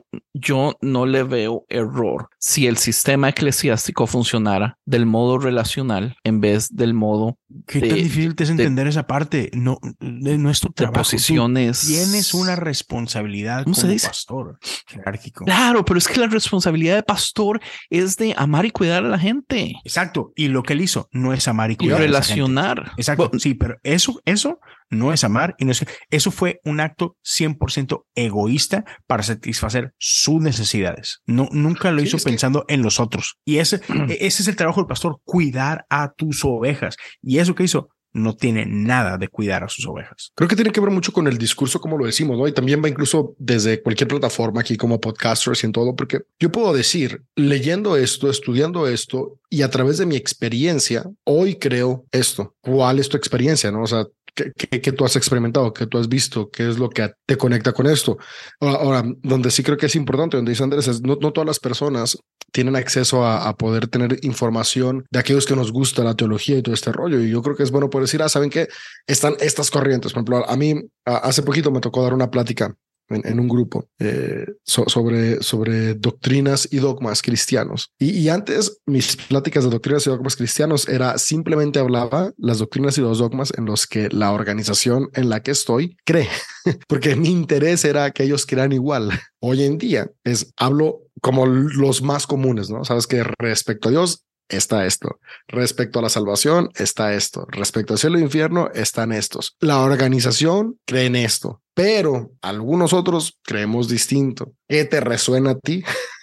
Ahí está, eres bienvenido y eres parte. Pero David, Entonces, pero ya, David, ya no estás imponiendo a que tienes que creer tal cual eh, yo creo. Simplemente es, mira, la, la- la iglesia cristiana a lo largo de los milenios que tiene, los dos milenios que tiene, ha creído estas cuatro o cinco cosas distintas. Y las cuatro o cinco cosas han construido distintos aspectos y han sido parte de diferentes momentos de resonancia de las personas y, y de las áreas. Hoy debemos comprender que todos resonamos distinto también. Entonces, ¿qué resuena contigo? Pero mi, mi cosa, David, es que con eso que tú, ese ejemplo que tú estás dando, busca fortalecer, construir, profundizar tu relación de fe. Yo no, tengo No ningún problema- yo necesariamente no puede ser problema con eso. 100% información. Ah, tal, tal vez mi punto es esto, porque yo estoy escuchando dos cosas. ¿Cree usted 100% entonces, basado en lo que usted dijo, Leo, al principio, todo proceso de construcción de una persona en una posición de poder y pastoreando gente y especialmente gente joven, debería apagarlo y dejárselo para sí solo? No, Ok. No, no. no. Perfecto. David mencionaba esto. Él pasó por ese proceso. Una, tenía algunos amigos iguales a él, ¿sabes? Y su papá. Bueno, la parte de- del proceso de odio a la Ujú. institución. Y lo pasó con su papá. Alguien arriba de él, alguien más sabio que él, alguien que ha caminado. Entonces, tienes que saber con quién caminar. Yo no estoy diciendo que te la Correcto. pases Pero mi solo. segunda pregunta es, ¿qué grado se vuelve público? O, o sea, ¿cómo podemos dividir a qué punto sí se le da a la gente con la que estamos teniendo relaciones y qué cosas no? Porque aquí es la duda a la que estamos llegando. Digamos, el ejemplo que da David, el ejemplo que di yo, son cosas que usted ha dicho, ah, no, pero es que eso es diferente. Pero sin que me diga que digo Pacheco, entonces, ¿qué ejemplo creería usted que es algo que sabiamente Mira, no debería Mm, decírsele muy- a la gente te que voy- está debajo de usted como pastor? Ahí te va, muy sencillo. ¿Dónde terminó Pacheco en ese momento? Apostasía. O sea, terminó renunciando a la fe, tirando toda la fregada. Esto es basura, no quiero saber nada de esto. Ajá. Lo cual es, es, común, No. ¿verdad? No, no, no, no, no me importa que sea común o que no sea común. Ahorita le acabo de decir a David, las cosas que David está trayendo a la mesa buscan profundizar tu fe, buscan, hey, traerte a a lo mejor una corriente diferente a la mía, pero, pero tienen una intención de que conozcas mejor a Dios, de que profundices mejor a- con Dios. Esto otro no. Esto otro terminó en el abandono de la fe, en la renuncia de la fe. Otro ejemplo. Pero no necesariamente porque ahí está. Aunque David Pero- y yo dudemos, ahí está de nuevo. Pero otra vez, él terminó ahí. Y eso es donde yo te dije, este cuate no tuvo filtro. ¿Por qué? Porque no lo rebotó con gente arriba de él o con gente igual a él. Todo lo que rebotó, lo rebotó con niños. Una persona madura, una persona responsable, te puede dejar, a ver, venga, vomita todo lo que tengas que vomitar. Y a lo mejor terminas donde mismo renunciando a todo, pero hey, que te supo llevar por este proceso y de que te, sabes, que te guió, que te confrontó. ¿Qué fregado está con confrontar a un niño de 16 años, vato? O de 17, o lo que tú me digas, que te admira, que, que ah, sabes, o sea, ot- el, el con quién Ujú. sí importa mucho, importa mucho, pero ¿por qué no lo hiciste con otra gente? Por Bueno, es que no inseguridad, sabemos. Porque voy a perder mi trabajo si, si soy público en esto, porque, o sea, sí me explico. Hay muchas, otra vez, independientemente de lo que sea, como lo hizo, estuvo reprobable. O sea, fue mal, porque otra vez tienes una responsabilidad. Ujú. Entonces, otra vez, Yo- sobre yo lo que todo- creo- sobre todo tratando con menores de edad. Andrés. Entiendo, entiendo. Sí me explico. Yo lo que creo es que usted está siendo un poco injusto está haciendo lo que usted critica que muchos no cristianos hacen de atacar a otros cristianos, tal vez hasta el mismo hablando de Corson. no, Porque yo dije de Corson. "Ey, si no sé si sabemos no la de historia callar". completa de Pacheco. Cuando yo tuve a Pacheco en mi episodio, él, él nos explicó y Rick es testigo de que Ujú. él pasó Yo lo escuché. muchísimo, un proceso muy largo en silencio y fue hasta que finalmente renunció oficialmente que, que se vio en la libertad de poder decir cosas. Pero yo creo que ese es un problema estar hablando específicamente de una persona y no saber la historia. Pero No, no, no, pero, pero X, yo no estoy, él, él que se la arranque, me vale madre. O sea, ese, sí, o sea, no, la neta, o sea, yo so- solo Un estoy hablando, ¿sí qué? sí, Pero solo, si Cancionero solo- dice eso de Andrés Corso, se encabrona. no, no, no, no, neta, o sea, X, o sea, otra vez, no me importa su vida personal, él sabrá, o sea, él es responsable de su vida personal. Mi punto es que, otra vez, si eres tú Andrés haciendo eso, pues eres, eres Andrés X. Este va a ser un pastor, un pastor que tenía a cargo a cierta gente. Y como decíamos hace rato cuando decía, no, es que tú cambiaste, que tú cambiaste, que tú cambiaste. No, simplemente es, yo entiendo la responsabilidad que conlleva mi posición. ¿Por qué? Porque tiene una responsabilidad. Entonces, tu trabajo como pastor es cuidar a la gente que está debajo de ti, a tu cargo. Tienes que honrar a esa gente. Si tú estás pasando por broncas personales, tú, hay consejeros espirituales, tienes tu jefe, tienes gente. ¿Y si hay en Latinoamérica todo eso? Claro, man, claro. claro ocupo que, ocupo que. Rick diga algo, por favor, Rick. Pues es que creo que no, o sea, es que Es que me- sí está muy sea, random esto. Ocupo Sí, que nos o saque sea- de este hueco porque yo no sé en qué momento llegamos ahí. No, o sea, es que por un lado, o sea, es que por un lado, la verdad, creo yo que Leo tiene razón. O sea, sí, sí viéndolo desde afuera, por supuesto que, que lo que hizo Pacheco y la forma en la cual, es, pues sí, de una u otra forma, las personas que confiaban en él y que creyeron en él y que le seguían, em, pues no, no fue la mejor forma de, de guiarlos y de él sacar su- sus dudas y todo eso. Definitivamente en eso estoy de acuerdo con Leo. Pero eh, no sé, lo que tengo como que mis reservas con respecto también a, a la conversación de ahorita es que, es que sí, o sea, sí noto en Leo un, un sesgo ya más personal, porque no es algo que yo le escucharía, o sea, no le escucho la misma gracia hacia Pacheco que le escucho hacia un pederasta, que le escucho hacia un violador, que le escucho a un pastor de una mega, ver, mega iglesia. Ah, no sé. Espérame, espérame, espérame.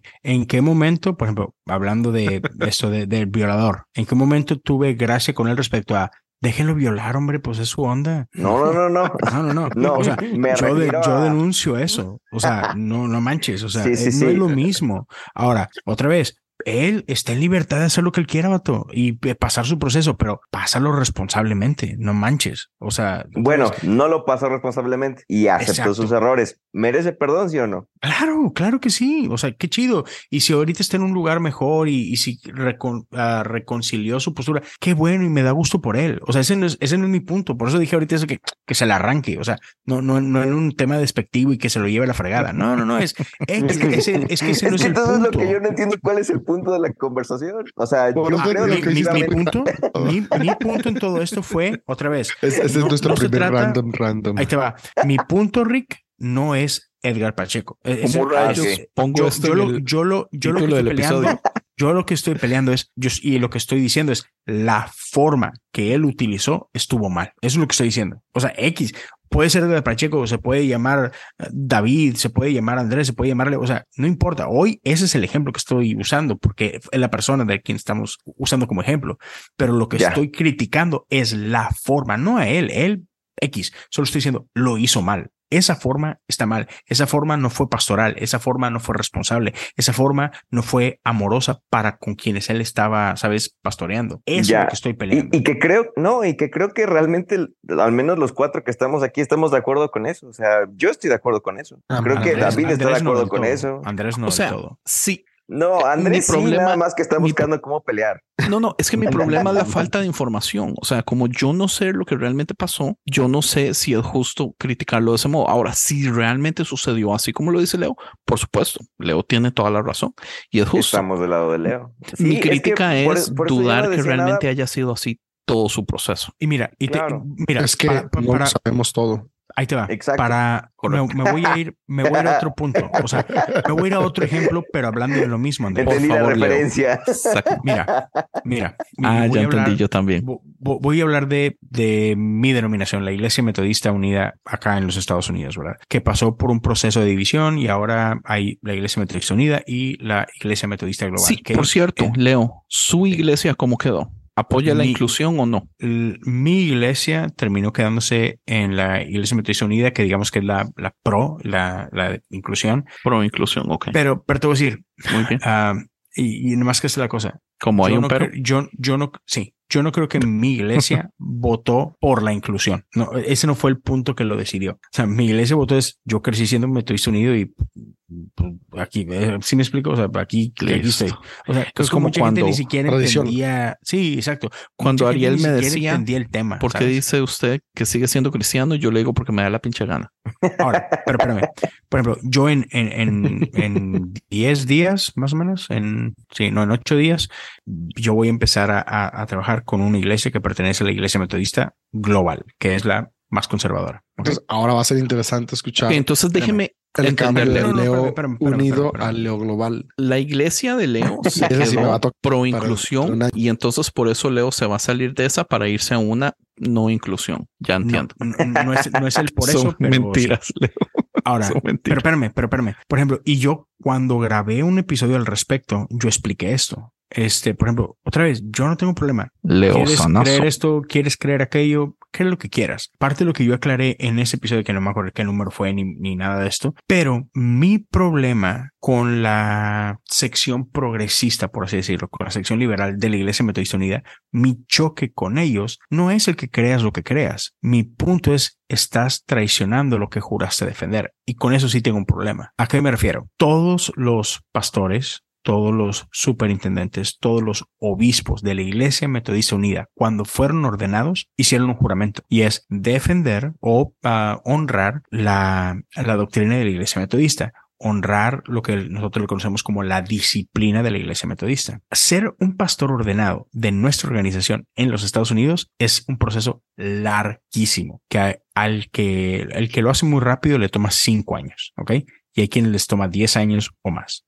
Entonces, y hay, y hay un proceso muy largo de conocimiento de esto es lo que creemos, tararara. Entonces, nadie puede llegar a la posición, fíjate, de pastor ordenado diciendo, ay, es que yo no sabía que creíamos esto. O sea, no, dude, come on. Sobre todo una persona que ya llega al, al siguiente nivel, que es ser un superintendente o ser un obispo, pasaron 30 años de tu vida dedicándote a esto como para que digas, "Ay, es que yo no sabía lo que creíamos. Y entonces, ¿cuál es el punto? Que todos los que están digamos que defendiendo la inclusión, este, chido, defiéndela y trata de hacer los cambios desde la estructura, ¿ok? Porque cada cuatro años nuestra denominación tiene reuniones mundiales donde se votan por cambios. Y desde 1976 se ha estado tratando de hacer una inclusión y de ser más abiertos con la comunidad LGBTQ, pero para bien o para mal, cada cuatro años termina, digamos que perdiendo el debate. Entonces no se hacen los cambios que la gente progresiva quiere. Entonces, ¿qué pasó? Hace algunos años, eh, creo que el, el momento más grueso pasó por ahí del 2019, cuando después de haber otra vez perdido eh, eh, en sus deseos de, de hacer cambios, gente dijo, pues nos vale madre y vamos a hacer lo que queremos hacer y empezaron a violar todos los derechos que un día juraron defender y empezaron a hacer bodas Uy, del mismo sexo en la iglesia. Espérame, espérame, espérame. Empezaron a hacer bodas del mismo sexo en la iglesia, em- se empezaron a ordenar a pastores y a obispos gays, lesbianas, etcétera, etcétera. Cuando otra vez, hey, chido si ese es tu estilo de vida, con ganas. Sí, nada más que estás rompiendo con todas las reglas que aquí están establecidas. ¿Quieres hacerlo diferente? Es como la bronca que con la que ha estado pasando David por mucho tiempo. Él quisiera ver cosas diferentes. Hey, pero es que la organización que fundó mi papá no hace, o sea, no promueve esto. Entonces, y David lo ha, reconocido. Hey, si quiero algo diferente, tengo que irme yo solito a hacerlo yo. ¿Sí o no, David? Más o menos. Sí, o sea, por- sí, ¿por qué? Porque con qué te- ¿Sabe a qué me qué suena esto, Leo? Me suena a como cuando eh, a los negros se les veían como no humanos y ya después finalmente hay una evolución del pensamiento humano y las personas que por Sí, no, es años han diferente. estado Ya. tratando. No, es, es muy Es que- diferente. te voy a decir no, es que por ahí va el asunto. Te voy a decir, por- Lo- a lo- decir lo- por qué es muy Leo, diferente. entiendo las dos Para partes. usted lo importante es Espérame. el juramento a la doctrina. Sí. Jamás. 100%. ¿Qué es ahí te va, eso, ahí te va el porqué. santo? Ahí te va el porqué, ¿ok? Porque, por ejemplo, un, un negro, un esclavo, no tenía la opción de ser libre. No es como que, bueno, pues este, me voy a la iglesia de la esquina y ahí sí soy libre. No, no eres libre, punto. Todo el país está en tu contra y eres un esclavo. Acá no, Mae. Acá quieres, piensas No, diferente. es, es tiempo. Vete a otra organización. No, no, no, no, no, Es- no, es tiempo que y mira, cambio. es que mira, No, el ejemplo No, yo- está yo, yo malo. los, yo los entiendo porque, por ejemplo, por muchos, por muchos años yo estaba convencido y, y no solamente era una cuestión personal. O sea, en, hace años yo no era agnóstico y yo sí creía así en literalmente en un Dios personal que da misiones y llamados. Y yo estaba convencido que el llamado que Dios me había dado era el llamado de transformar la cultura de la iglesia que mi papá fundó. O sea, yo, ¿Y ¿Cómo yo lo estaba- trataste de hacer? ¿Eh? Trataste de hacerlo de la Sí, manera sí, legal. sí, sí, sí, sí, Y, y yo estaba 100% convencido bien. de ello. Ah, pasó el tiempo y me di cuenta que pues, las cosas son distintas, ¿no? Y, y yo, yo creo que muchas de las personas que hicieron lo que hicieron en la Iglesia Metodista Unida, tal vez también tenían la misma convicción, ¿no? Era, una No, convicción. y, o sea, y yo estamos aplaudo, la David. Yo que- aplaudo. la, la Iglesia Metodista Unida puede evolucionar, puede cambiar Sí, y claro. vamos a cambiarla sin salirnos, sino siendo parte de ella Está bien. a que llegue a ser ese lo que ese es mi punto. Hay maneras de hacerlo y tú lo intentaste hacer. ¿Cómo lo intentaste hacer? Pues tú trataste de convencer a la gente. Trataste de, no forzaste a nadie. Trataste de inspirar, trataste de convencer de que, hey, esto es bueno. Hubo quienes te creyeron, hubo quienes no, y llegaste al punto donde perdiste, por decirlo de alguna forma muy fría, ¿no? Chihuahua, no, no, no, no lograste convencer a la gente que tenías que convencer para que se hicieran los cambios que tú querías. ¿Y qué terminó pasando? No, no voy a decir doblaste las manos, pero sabes a lo que me refiero de que, hey, Yo creo que Ok, poner a David va. como ejemplo es un mal ejemplo. no, porque Sí. otra vez, acá hay una estructura, Andrés. Y otra vez, tú entraste a esa estructura sabiendo, oh, ¿quieres cambiarla desde adentro? Por favor, hazlo. Haz todo lo Pero que la puedas por cambiarla desde estructura- adentro. Permíteme, permíteme, permíteme. Los derechos humanos han cambiado y evolucionado conforme Sí, el tiempo sí, y la misma iglesia se está quedando estancada y está utilizando Está- como excusa su voto al, al, al, al juramento de la doctrina, a- asumiendo que todos entraron a, la- a ser pastores metodistas porque amaban el metodismo y no porque era la hicieron. única opción que tenían. No, No, así no porque funcionan las cosas. Si hay opciones, si hay opciones. La mayoría de va, pastores que yo conozco de la Foursquare no es que aman la Foursquare, es que Pues que pues ahí crecieron, ahí tuvieron la estúpidos. conexión, ahí pues, estúpidos. Qué, qué poca capacidad entonces usted sí Porque te ama voy el juramento de, de su Te voy a dar un doctrina. ejemplo. Te voy a dar un Leo, ejemplo. claro que sí. por Claro que sí. sobre, por sobre Permíteme. el, el- no, la evolución de porque los estoy derechos de humanos. acuerdo con lo que se... No, mis huevos, los derechos humanos. No me... Eso no es Esos cierto. huevos, lo mismo Ahí decían, te va. lo No, es mismo que ahí va. decían los blancos que no querían No, no, dejar no, que no, los no. negros se sentaran al frente No en el bus. No es equiparable. aunque legalmente equiparable. ya se, claro que es equiparable. No es Es que eran equiparable. descendientes No, de ahí. Caín. Hay que Ahí separar los descendientes de Caín. Ahí te va la diferencia, Andrés. Te voy, te voy a dar un ejemplo que pasó La marca que le puso Yahvé. Hay un, uno de nuestros pastores en la iglesia a la que yo pertenecía antes, la mega iglesia, ¿ok? Él era súper pro inclusión, ¿ok? Hasta el día de hoy. Cuando finalmente se llegó esa, esa, esa convención del 2019, donde la iglesia, una vez más, a pesar de que todo el mundo pensaba, este es nuestro año, aquí sí van a pasar los cambios y tenemos todo a nuestro lado, y perdieron, el vato fue coherente con sus convicciones y que dijo, ¿sabes qué? Lo que yo creo no está siendo representado aquí. Chido, no hay ningún problema. Él se fue a la iglesia episcopal, una iglesia que cree lo que él cree, ¡pum! Se llevó su iglesia, se llevó su plantación a esta organización. Otra vez, hoy por hoy, Andrés, hay opciones. Y la otra, hey, no hay opciones, vete independiente y hazlo tú. Si realmente crees en esto, hazlo tú. Dale. O sea, ¿por qué tienes que forzar al 80% Esto es de la población exactamente- que no cree como tú? Como las Ah, universidades racistas opciones. que no querían negros y entonces le dicen, váyase usted a otra universidad o aprenda usted solito. No es lo mismo. es lo mismo. No es No lo- sé, man. Andrés, Creo- Andrés, tenemos universidades, por ejemplo, en aquellos tiempos había una universidad por pueblo. Hoy hay una iglesia por cada esquina, Andrés. O sea, no mames. Sí, pero ir a la iglesia O es una cosa y ser líder de la iglesia es otra. Por eso. Usted no tiene la capacidad, la- las conexiones para poder ser líder de cualquier iglesia. Usted es líder de iglesia por usualmente conexiones. Mae, por acá codo. se abre, se abren iglesias todos los días. Sobre por ejemplo, la comunidad hispana es conocidísima por eso, al menos acá en Estados Unidos, no sé en el resto de Latinoamérica, pero una iglesia hispana aquí es súper normal que alguien no coincide con alguien más, me voy y yo ahora yo soy pastor. Yo no era nadie. Yo en mi iglesia yo era Juanito Pérez, pero hoy Dios me dijo que voy a ser pastor y mañana abro mi iglesia acá en la esquina. Eso pasa aquí todos los de días. 15 Andrés. personas en el Pero en la sala Otra vez, de otra vez. Pablito. ¿Quieres? Hay maneras de hacerlo. El punto, mi punto, otra vez, es te brincaste todos los canales que existen, nomás por am- porque es que esto es lo que quiero y esto es lo que quiero y, y es que yo quiero que sea así. Chido, vete a otro lado. Puedes hacerlo. Tienes todas las libertades y todas las facilidades. Y por ejemplo, ¿qué pasó hoy? Terminó por dividirse la, la, la denominación y hubo un montón de iglesias que dijeron, hey, ¿sabes qué? Yo no quiero más esto, yo me voy a ir a qué organización, Dios te bendiga. vete, cumple con tus obligaciones, ahí tienes que seguir este pa- paso uno, paso dos, paso tres, y váyase para el otro lado, y listo. Pero, por ejemplo, ¿qué terminó pasando en la iglesia metodista? Fue la, la, la, digamos que la porción liberal fue de que no, yo de aquí no me muevo. Y los conservadores fueron los que dijeron, ok, te regalo todo, no te preocupes, quédate con todo.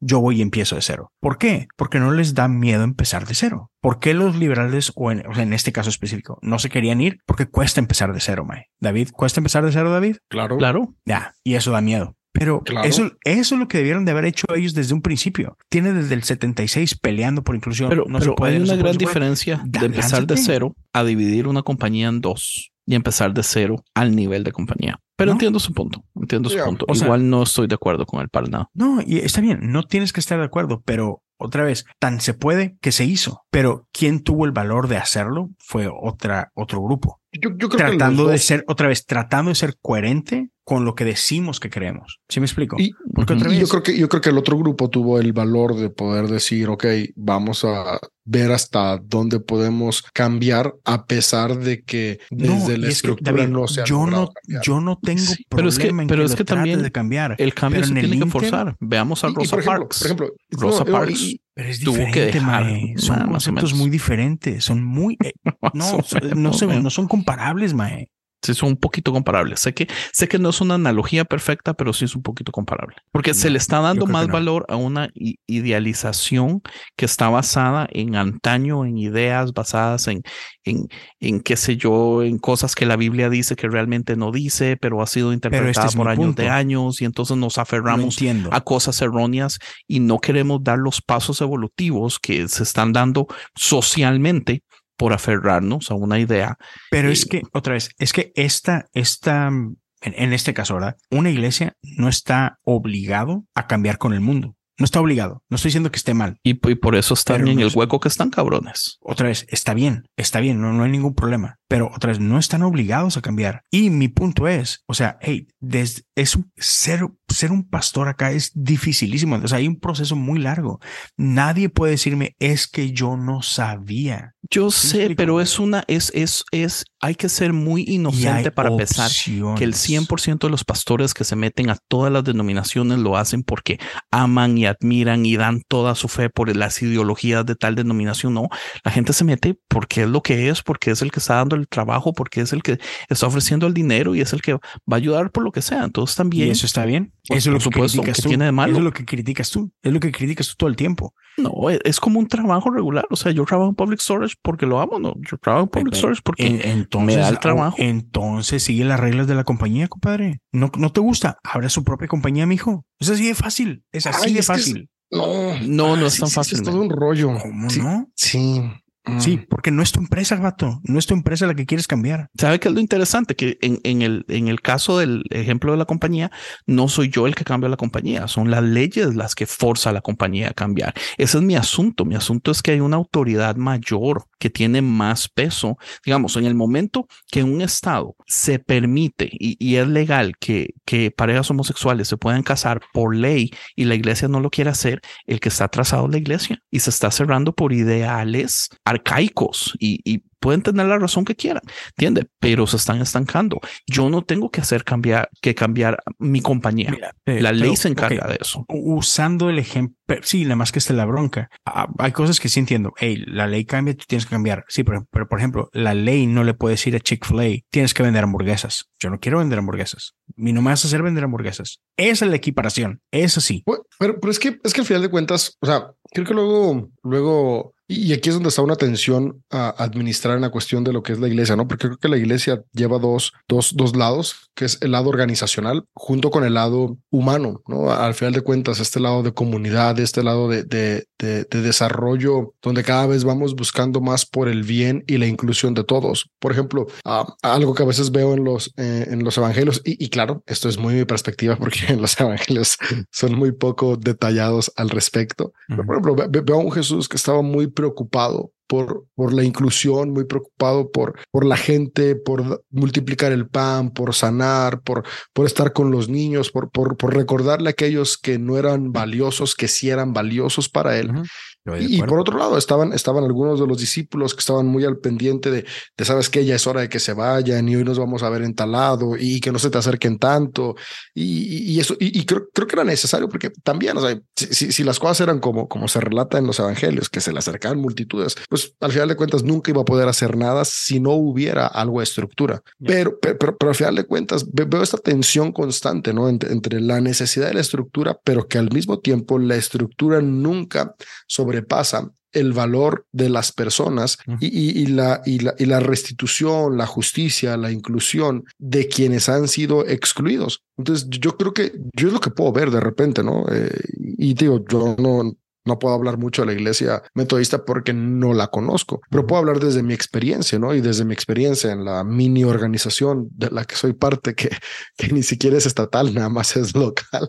Pero esta, esta parte, ¿no? De, entiendo las estructuras que están ahí porque es lo que permite que esto funcione. O sea, si no hay estructuras, pues la, la, la, iglesia no puede funcionar. Pero al mismo tiempo está eh, esta tensión entre dentro de la estructura, tenemos que recordar que existe para poder traer esperanza a quien no tiene esperanza, traer inclusión a quien está siendo excluido, traer restauración, eh, recordar que todos podemos experimentar lo divino desde nuestra diversidad y nuestras diferencias. Y, y creo que es que es esa, e, e, esa cuestión, ¿no? De, de, una tensión complicada de administrar, porque si fuera fácil de administrar, pues eh, encontraríamos la clave en, en alguna civilización que ya lo hubiera. No, claro. Pero, pero es que sabe es que, que, es una cosa, ¿no? sorry, una cosa importante para mí es diferenciar el cristianismo que se preocupa y vela por la gente al cristianismo que se preocupa por el cristianismo o por cómo se ve el cristianismo es que, es o por los que... ideales del cristianismo. Entonces hay, hay una gran diferencia en donde lo que Leo me está explicando es una denominación que su,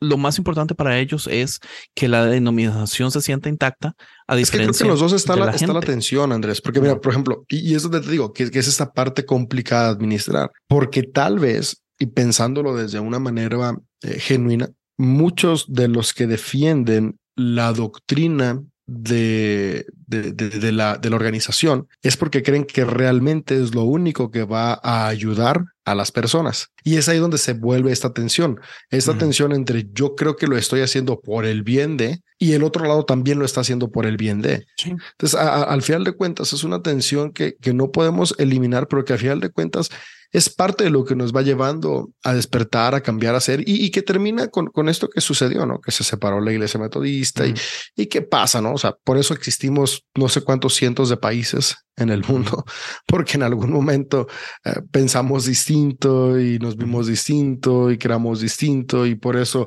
hay tantos equipos de soccer y tantos equipos de básquetbol y por eso la Fórmula 1 quieren meternos un par de coches más que para que porque seguimos cambiando y, y, buscando eh, nuevas perspectivas, pero al final de cuentas, no sé, creo que es parte de aceptar esta tensión constante y, y, buscar hacer lo mejor que podemos sí. desde cualquiera de los lados que estemos de la, de la atención, ¿no? Por ejemplo, aquí hay muchas cosas en las que estoy 100% del lado de lo que piensa Andrés, ¿no? Y hay otro lado que estoy del lado de lo que piensa Rick, hay otras cosas que estoy en el lado de lo que piensa Leo. Y, y al final de cuentas es porque, porque valoramos distintas no, cosas. Ocupo que escoja estamos uno, buscando lo mismo. Ya, David. ¿Mande? Y, por, y por ejemplo, Ocupo que escoja uno, ya. Escojo a Cristo. Y, y, y, una de las cosas que decía ahorita. Y yo me la creí. una de las cosas que decía este David Andrés es eso, o sea, ¿por qué una organización, una denominación se aferra a lo que cree? Literal, porque piensa que este es el camino o, es, o, o, esto es lo que va a ser de bendición para una comunidad, etcétera, etcétera. Ahora, yo entiendo que no puedes diferir conmigo. Y por ejemplo, en, en este caso, están estas dos organizaciones de la Iglesia Metodista. Yo amo a las dos. Yo tengo amigos en las dos, ¿sabes? Y yo creo que las dos quieren lo mejor. O sea, yo no estoy satanizando ninguna ni la otra, me explico. O sea, yo, yo estoy convencido que, bueno, aunque voy a dejar de ser parte de la Iglesia Metodista Unida, yo estoy convencido que la Iglesia Metodista Unida ama a Jesús y que tiene esta misión de bendecir al mundo, ¿sabes?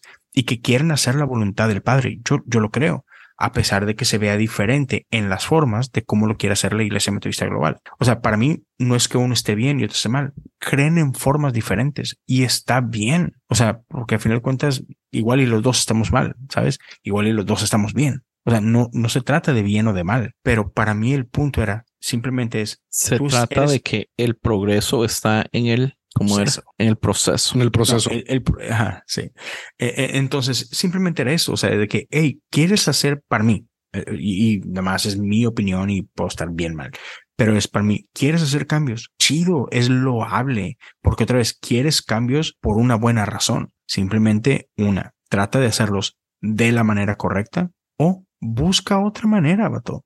O sea, otra vez, no estás obligado a estar aquí, pero sí estabas obligado a honrar lo que dijiste que ibas a honrar. Entonces, para, para mí, es así, pf, otra vez, para mí. Siento que sí se le da demasiado peso a eso de honrar a lo Para- que Para juraste es honrar. importante. Para mí es importante. Es como, hey, tú juraste amar a tu esposa. No me vengas con que, bueno, pero es que me enamoré de otra. No, tú juraste amar a tu esposa. sé fiel a eso, vato. ¿Sí me explico? Mae, es- Pa- para, perdón, perdón, pero para mí eso sí es importante. Si no, ¿a qué fregados te metes? Entonces, chido. Nada más. son, O sea, son cosas tan importantes y también es uno de los peores ejemplos del mundo, tomando en cuenta que los cristianos tienen los rates más altos de divorcio. Pero Rick, please. Es más, Rick, diga Yo- algo tan sabio y tan sensato que no podamos decir absolutamente nada más que y nos tengamos que episodio. despedir. Exacto. Así es. Dios ama a las dos partes de la iglesia. Amén. Eso ya lo ya. dije yo. Eso ya lo dije yo. Tienes que decir otra cosa. Ay, Rick, esperaba algo más. No, mentiras. Mae, es que, no sé, la verdad ahora sí, o sea, mm, me, no me gusta como pronunciarme en, en temas de los cuales realmente, una, no tengo conocimiento y dos, no tengo la experiencia o no soy partícipe. Ahorita actualmente, o sea, soy lo más laico de lo laico, o sea, realmente tienen, no sé, al menos unos cinco o siete años que no participo de una organización, que no, no, no estoy envuelto en nada de estas dinámicas, entonces se me hace muy difícil como dar una opinión sin estar ahí. O sea, por un lado, y me pasa como a David, o sea, escucho a Leo y digo, o sea, la verdad, entiendo la posición de Leo y creo que en parte tiene razón. O sea, creo definitivamente que, ok, no estás de acuerdo, estas son las reglas, no estás de acuerdo, está chido, pero eso es lo que hay, no te gusta, abramos una nueva iglesia y listo. O sea, no, no entiendo también como el gran problema, pero por el otro lado, también entiendo lo que tú dices, Andrés, de que al final de cuentas, el, el- la, para poder evolucionar eh,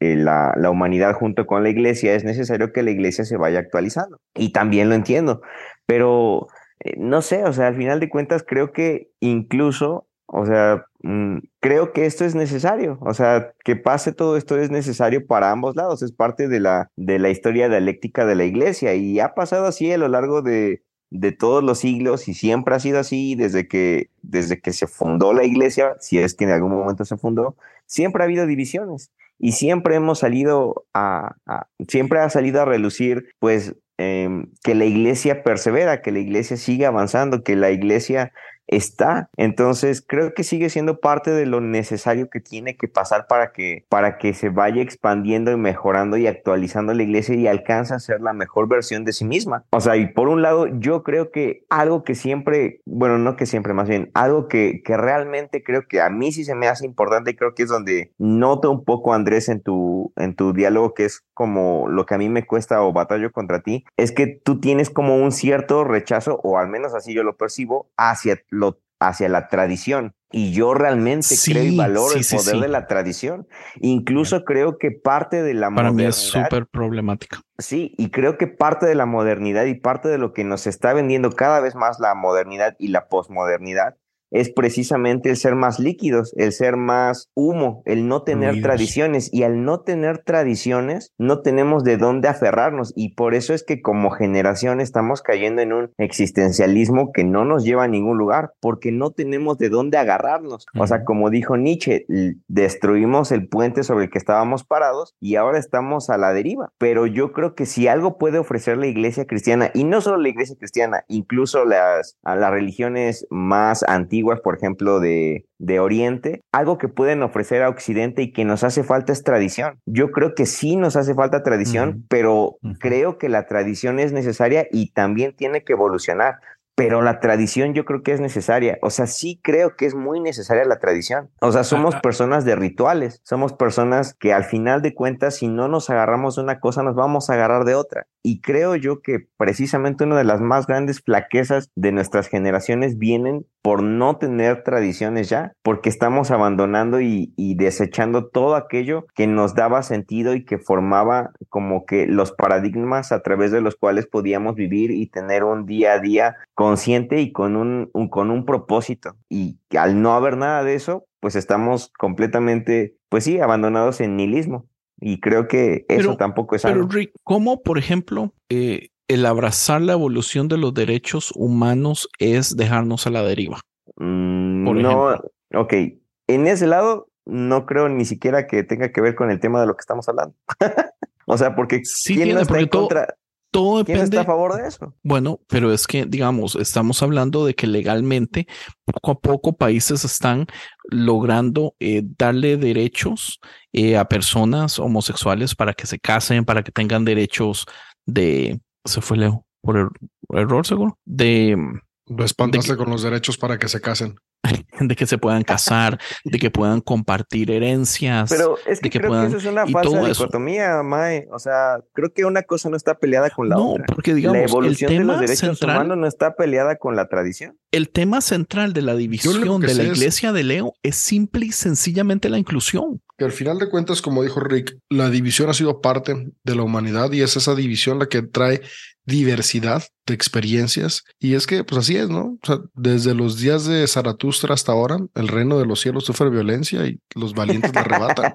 Pero es que lo que yo siento, digamos, es la tradición está promoviendo la, la diferencia, está promoviendo mantener las cosas separadas. Entonces, para mí es muy difícil no estar en contra de la tradición que está eh, siendo piedra de tropiezo para que eh, el, el derecho fundamental de las personas que tienen simple y sencillamente eh, otros gustos eh, de, de género puedan tener posiciones de poder y, y- y hacer un montón de cosas. ¿Entiendes? Estamos hablando, digamos, que la mitad de la iglesia que se separa estaba deseando poder poner, o sea, sus miembros deseando poder poner líderes homosexuales, obispos homosexuales, porque ellos ven el valor en la persona, porque han convivido con la persona. La mitad que no quiere es porque nunca han convivido con esas personas, les tienen seguro pánico, eh, están seguros que no se, que ni siquiera van a ser salvos, ¿entiendes? O sea, estoy exagerando un poquito, pero, eh, eh, o sea, esta tradición, a diferencia de lo que dice David, está promoviendo la, la, la separación. ¿Y, ¿Y eso es malo? O sea, ¿es mala la diversidad? Ah, mm, Es, es, es malo separar a unos como buenos y a unos como malos, a los yo Ah, como buenos y a los otros como malos. Ya, ya, ya. O Bueno, sea, pero- viéndolo desde el punto moral. Pero Por es que, supuesto. pero, o sea, creo que allí lleva un montón de asunciones, porque hasta donde yo estoy entendido, y de nuevo, por eso a mí no me gusta pronunciarme como, como desde mi ignorancia en el tema, y yo creo que aquí Leo es el que me va a ayudar a saber si yo lo estoy entendiendo mal o no. O sea, la iglesia metodista se está separando, pero no se está juzgando. Simplemente Exacto. son decisiones políticas. Es como, yo no creo esto, tú sí, ok, dale por tu rumbo, no te juzgo, tú y tu gente van a ser salvos, déjame a mí a mi gente. También vamos a ser salvos. O sea, no hay una moralidad de ustedes son pecadores, nosotros justos, ustedes son los malos, nosotros los santos. No está pasando eso, Mae. No sé dónde tú sacaste que se está dando una división moral. O sea, hasta donde yo sé, y de nuevo, en Sí, mi ignorancia, por lo poco que yo he leído, escuchado y al respecto, no está pasando eso. O sea, es como, ok, ¿quieres un pastor, quieres ser una iglesia dirigida por un pastor homosexual? Ok, nosotros como iglesia conservadora los amamos, los apoyamos, denle, pero no queremos eso. Denle ustedes por allá, nosotros por acá. Al final de cuentas, se trata de ofrecer una mayor cantidad de diversidad y de poder ofrecer una mayor cantidad de experiencia para abarcar más personas y que puedan llegar al evangelio. Sí, Y Eso, como usted lo dijo, Rick, suena muy bonito y es completamente un tono diferente a como lo escuché de Leo. Y, y es que, por- Es que porque ya Rick es laico y Leo es pastor. Sí, exacto. Y llegas con un, y llegas tú ya con ciertos bias. Audífonos o- o- o especiales, que entonces. Sí. y, y las dos Y- cosas, o sea, no, no nada más es el, es el bias con el que escucha Leo, sino también es, digo, escucha a Andrés, sino también el bias con el que habla Leo, y es parte normal, ¿no? Y, y yo creo que sí, son ahí donde se van dando estas. Y, y una de las cosas importantes, Andrés, es el entender, por ejemplo, ah, apoyándome de lo que, de lo que acaba de mencionar Rick. O sea, por ejemplo, dentro de la tradición metodista, la, la, la que Wesley fundó en 1700 y lo que me digas, o sea, e- es parte de esta, de esta tradición a la que, a la que me aferro, es la, la, la iglesia metodista siempre ha reconocido a la gente diferente como, como imagen de Dios y dignos de ser tratados con amor y con dignidad. Y pueden ser salvos. Sí, totalmente. Pero simplemente, Es simplemente. que también por eso a mí me gusta la tradición metodista, o sea, porque lo poco que he estudiado y conozco, o sea, yo, yo sé que no es, no va por ahí el asunto. A lo mejor si habláramos desde el lado más pentecostal, quizás sería muy diferente, pero desde la denominación metodista Ya. es, es, o sea, es, sí, o sea, es diferente. Creo que también allí Sí. hay como Sí, ok, muchos- es y- y- un punto. y Yo le tengo poca fe a todas. Sí. Y ahora, yo entiendo, David, Ok. digo, yo entiendo, Andrés, que a lo mejor podrías no concordar con, con cosas que, que tenemos como, como estructura, pero por lo que gustes y mandes, parte de lo que la iglesia metodista tiene es, hey, creen, creemos que, que el llamado pastoral tiene ciertas responsabilidades, como también tiene ciertos requisitos, bíblicamente hablando. Y entonces, bueno, pues nos apegamos a eso. Y la Biblia dice que para quien busca el pastorado, el diaconado, etcétera, pues tiene que cumplir con tal, tal, tal, tal, tal y tal. Y, y en, bajo esas cosas, otras bíblicas, este, aunque si las quieres ver retrógradas, pues chido, pero pues ahí están. Y entonces, hey, una persona que, que, que promueve o que, o que vive con un estilo de vida LGBTQ, simplemente pues no cumple con esta serie de requisitos. No estás diciendo que es una mala persona, no estás diciendo que es un mal cristiano, no estás diciendo que se va a ir al infierno, no estás diciendo que no ama a Jesús, simplemente no cumple con estas categorías para poder ocupar este cargo que lleva ciertos requisitos. Punto. Entonces, por eso la Iglesia Metodista no permite que una persona de la comunidad LGBTQ tenga acceso Una al pregunta, pastorado. Pero chiquitica. ¿Qué, descalifica a una persona que no sea am, Que no puede ser marido de una sola mujer. ya. No, sí, sí, sí, sí, I mean, o sea, es lo único que se me ocurre. sí, sí, sí, sí. a una persona no LGTBQ? Pero, pero fíjate. lo que lo fíjate. descalifica, Pero- por ejemplo, es- es bueno. estar casado con dos mujeres o más. O con dos hombres, ¿verdad? O sea que el una mujer de- con dos entre dos hombres. Oye, pero mira, Bueno, si es otra cosa. Never No, mind. es que mi punto es, mi, mi- mi punto es, para mí es un poquito difícil no ver, por ejemplo, la diferencia en o, o la analogía del color, donde la única diferencia es un gusto, ¿entiende? Digamos, pa- pa- para mí, digamos, muchas de las veces cuando Pero es que no es un gusto. pues es un gusto, usted, o sea, no, vaya, vaya, es que, por ejemplo, tú lo ves como un gusto, una preferencia, ¿cierto? sí, Pero desde el como punto de digamos que a Leo le gustan las brunettes. Sí, sí, sí. Pero, pero Imagínese desde el- que si a Leo le gustaran las rubias, ya no califica para ser pastor porque prefiere rubias y se casó con una rubia. ¿Tiene Sí, lógica? Eh, eh, pues, no, Es, es como por la misma razón que gente de color no tenía acceso a un montón de cosas en su tiempo sí. por su color. Bueno, o sea, Pero pequeño detalle, y, y aquí yo sé que esta te va a molestar, lo entiendo, pero este... ¿para qué me tientas, Leo? ¿Para qué? No, no, no, pues nomás, ¿qué culpa tengo que seas llorón? Este, pero por ejemplo, la, la otra, o sea, una es la que dice David, hey, debes de estar casado con una, con una mujer y bueno, ser, ser la cabeza de tu casa, ¿no? Pero la otra parte que está por ahí es que tienes que, eh, yo no me acuerdo cómo, cómo lo dice una de las cartas de, de Pablo, pero eh, tienes que ser una persona de buen testimonio eh, y, y tiene, ti- o sea, tienes que ser una persona de buen testimonio y básicamente algo que tiene que ver ahí con, con, con el, con el pecado, ¿no? Con el practicar pecado o no pecado. Y ahora, la iglesia metodista sí considera la, el estilo de vida homosexual como pecado. Y ahora yo sé que mm, puedo decir, no es pecado, pero, pero alto. El que, el que eso sea pecado, mm, otra vez, no condena, porque ¿Sí me explico? O sea, justo, Eh, justo no hay, un no hay divorciado y lo que tú quieras. ¿Puede? Sí, hoy por hoy sí. Hoy por hoy sí. Y, y, y mira, por ejemplo, y es un buen punto. Ese es, Es un un buen punto que de la Jesús Biblia. dijo. Eso no es se un- Jesús divorcien. fue súper Ese es claro, ¿verdad? Ese es un Jesús dijo no se punto. divorcien, pero sanó al siervo que hay del centurión sin decirle nada. No, pero por ejemplo, Jesús dijo que no se divorcien, Oh, pero la ley lo permite, ¿verdad? esa- mm, Y ahora, pero, ah, pero qué fíjate, conveniente. espérame, y ahora no, no, no, sí, espérame, espérame, ¿verdad? espérame. Y ahí va, ahí va. Y ese es un punto que la parte liberal de la iglesia metodista que- siempre puso por ahí. No, hey, yo no soy, yo no estoy diciendo las reglas, yo no lo estoy poniendo ahí sobre la mesa. Esa, es- esa era una de las cartas del movimiento progresista, de que, hey, hace unas décadas eh, una persona divorciada no tenía acceso a esto y hoy sí. Entonces, ¿por qué pudimos hacer esa transición y no podemos hacer esta transición? Correcto. Ahí te va la. eh, y otra vez, bien, chido. Más que aquí va la diferencia. Bueno, digamos, espérame, en espérame, los espérame, años espérame. 1800 un moreno ser Espérame. pastor o obispo. Ahí te va, ahí te va. Este es, este es lo interesante, Andrés. ¿Cómo sucedió? ¿Cómo sí se aceptó lo, lo del divorcio y acá no? Bueno, ¿por qué? En, en estas convenciones globales, una vez alguien propuso de que, hey, creo que estamos interpretando mal y creo que la persona divorciada debería tener acceso a esto y esto y esto. Y se votó y se aprobó. ¿Sí me explico? O sea, hubo un consenso, se siguieron los canales apropiados y se votó a favor de ese cambio y ahora se goza de ¿La eso. iglesia completa iglesia, o solo el liderazgo? No, no, no, la iglesia completa.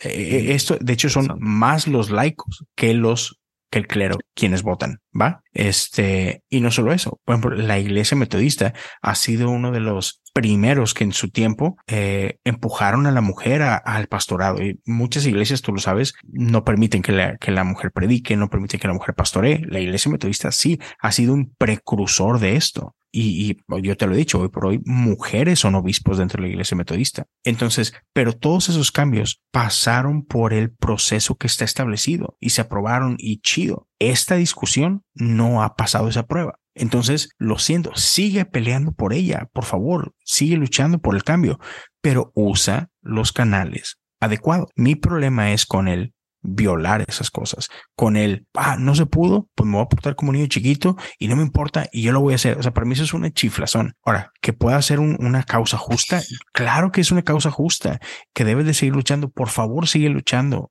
Hazlo, pero en el mientras, por favor, pues respeta lo que la mayoría decidió, porque entonces de qué se trata, men. ¿Sí me explico? Eso es todo. O sea, hay Sí, un no. orden, hay una estructura. No, yo, yo entiendo tu No, yo corazón. entiendo también. Yo entiendo tu corazón, así que no, pero es que no es justo. Sigue luchando. O sea, otra vez, lo de Rosa Parks requirió valentía y requirió esto y lo que tú quieras y provocó cambios. Es chido, pero dentro de todo, pues siguieron los canales. ¿Sí me explico? Hasta que se lograron los cambios y, y es más, No se siguieron eh, los canales. Fue gracias no, a que sí. no se siguieron los canales que se No, logró no, el cambio. Leo. en no, no, en cierta forma sí. O sea, por ejemplo, lo de Rosa Parks fue un, no sé, fue, fue una excepción, pero Martin Luther King trató de seguir, trató de seguir la ley y, y, y protestaban con paz y hacían eso y Oh, hacían sí, otro. sí, pero eso es hasta que diferente. afectar, hasta, hasta que afectaron cambios. Pero sí me explico, o sea, Ujú, ujú.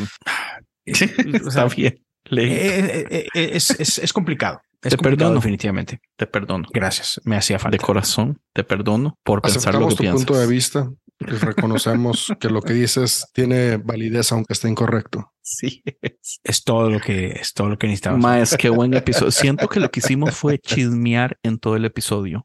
Chismeamos de su presencia, chismeamos de Pacheco, chismeamos de lo poco inclusivo que es la metodista. Qué vergüenza. Y chismeamos de Leo. Eso es lo más importante. Estuvo muy bueno, más. Que ha- hablen, hablen bien o mal, están hablando de mí. A Leo no le interesa que sea lo que hablen, con que hablen. de Leo. Publicidad es publicidad. Sí. Exacto. Es lo que importa. Este, más, no sé, yo pienso que ya estuvo. es- Me encantó. ¿Alguien quiere decir algo para finalizar? Nada, nada, nada. Me deben una así. noche de pasión. Eso es, eso es lo único que tienen que saber. Yo ofrezco a. David como ofrenda. Oh, no. Qué bárbaro.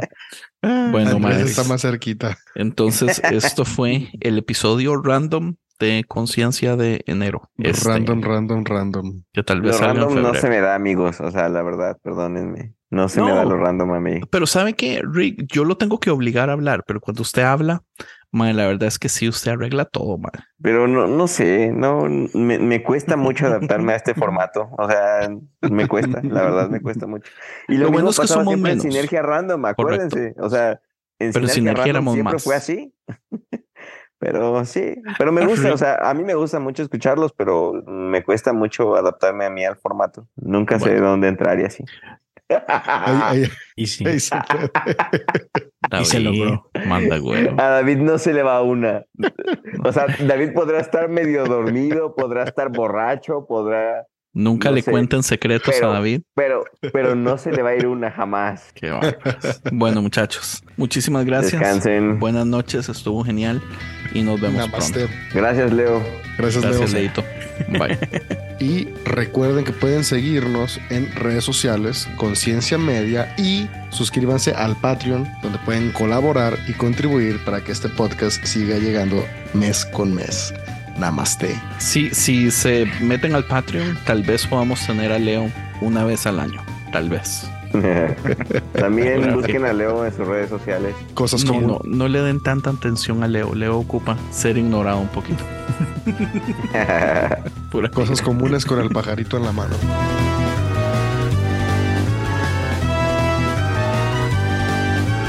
Visítanos a esta dirección www.concienciamedia.com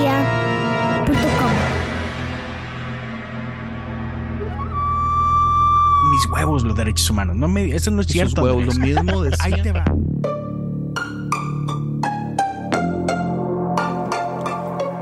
Hey, ¿te gustó este podcast? Visita Podcast Cristianos en Español en Instagram, Facebook y Twitter para encontrar más podcasts como este.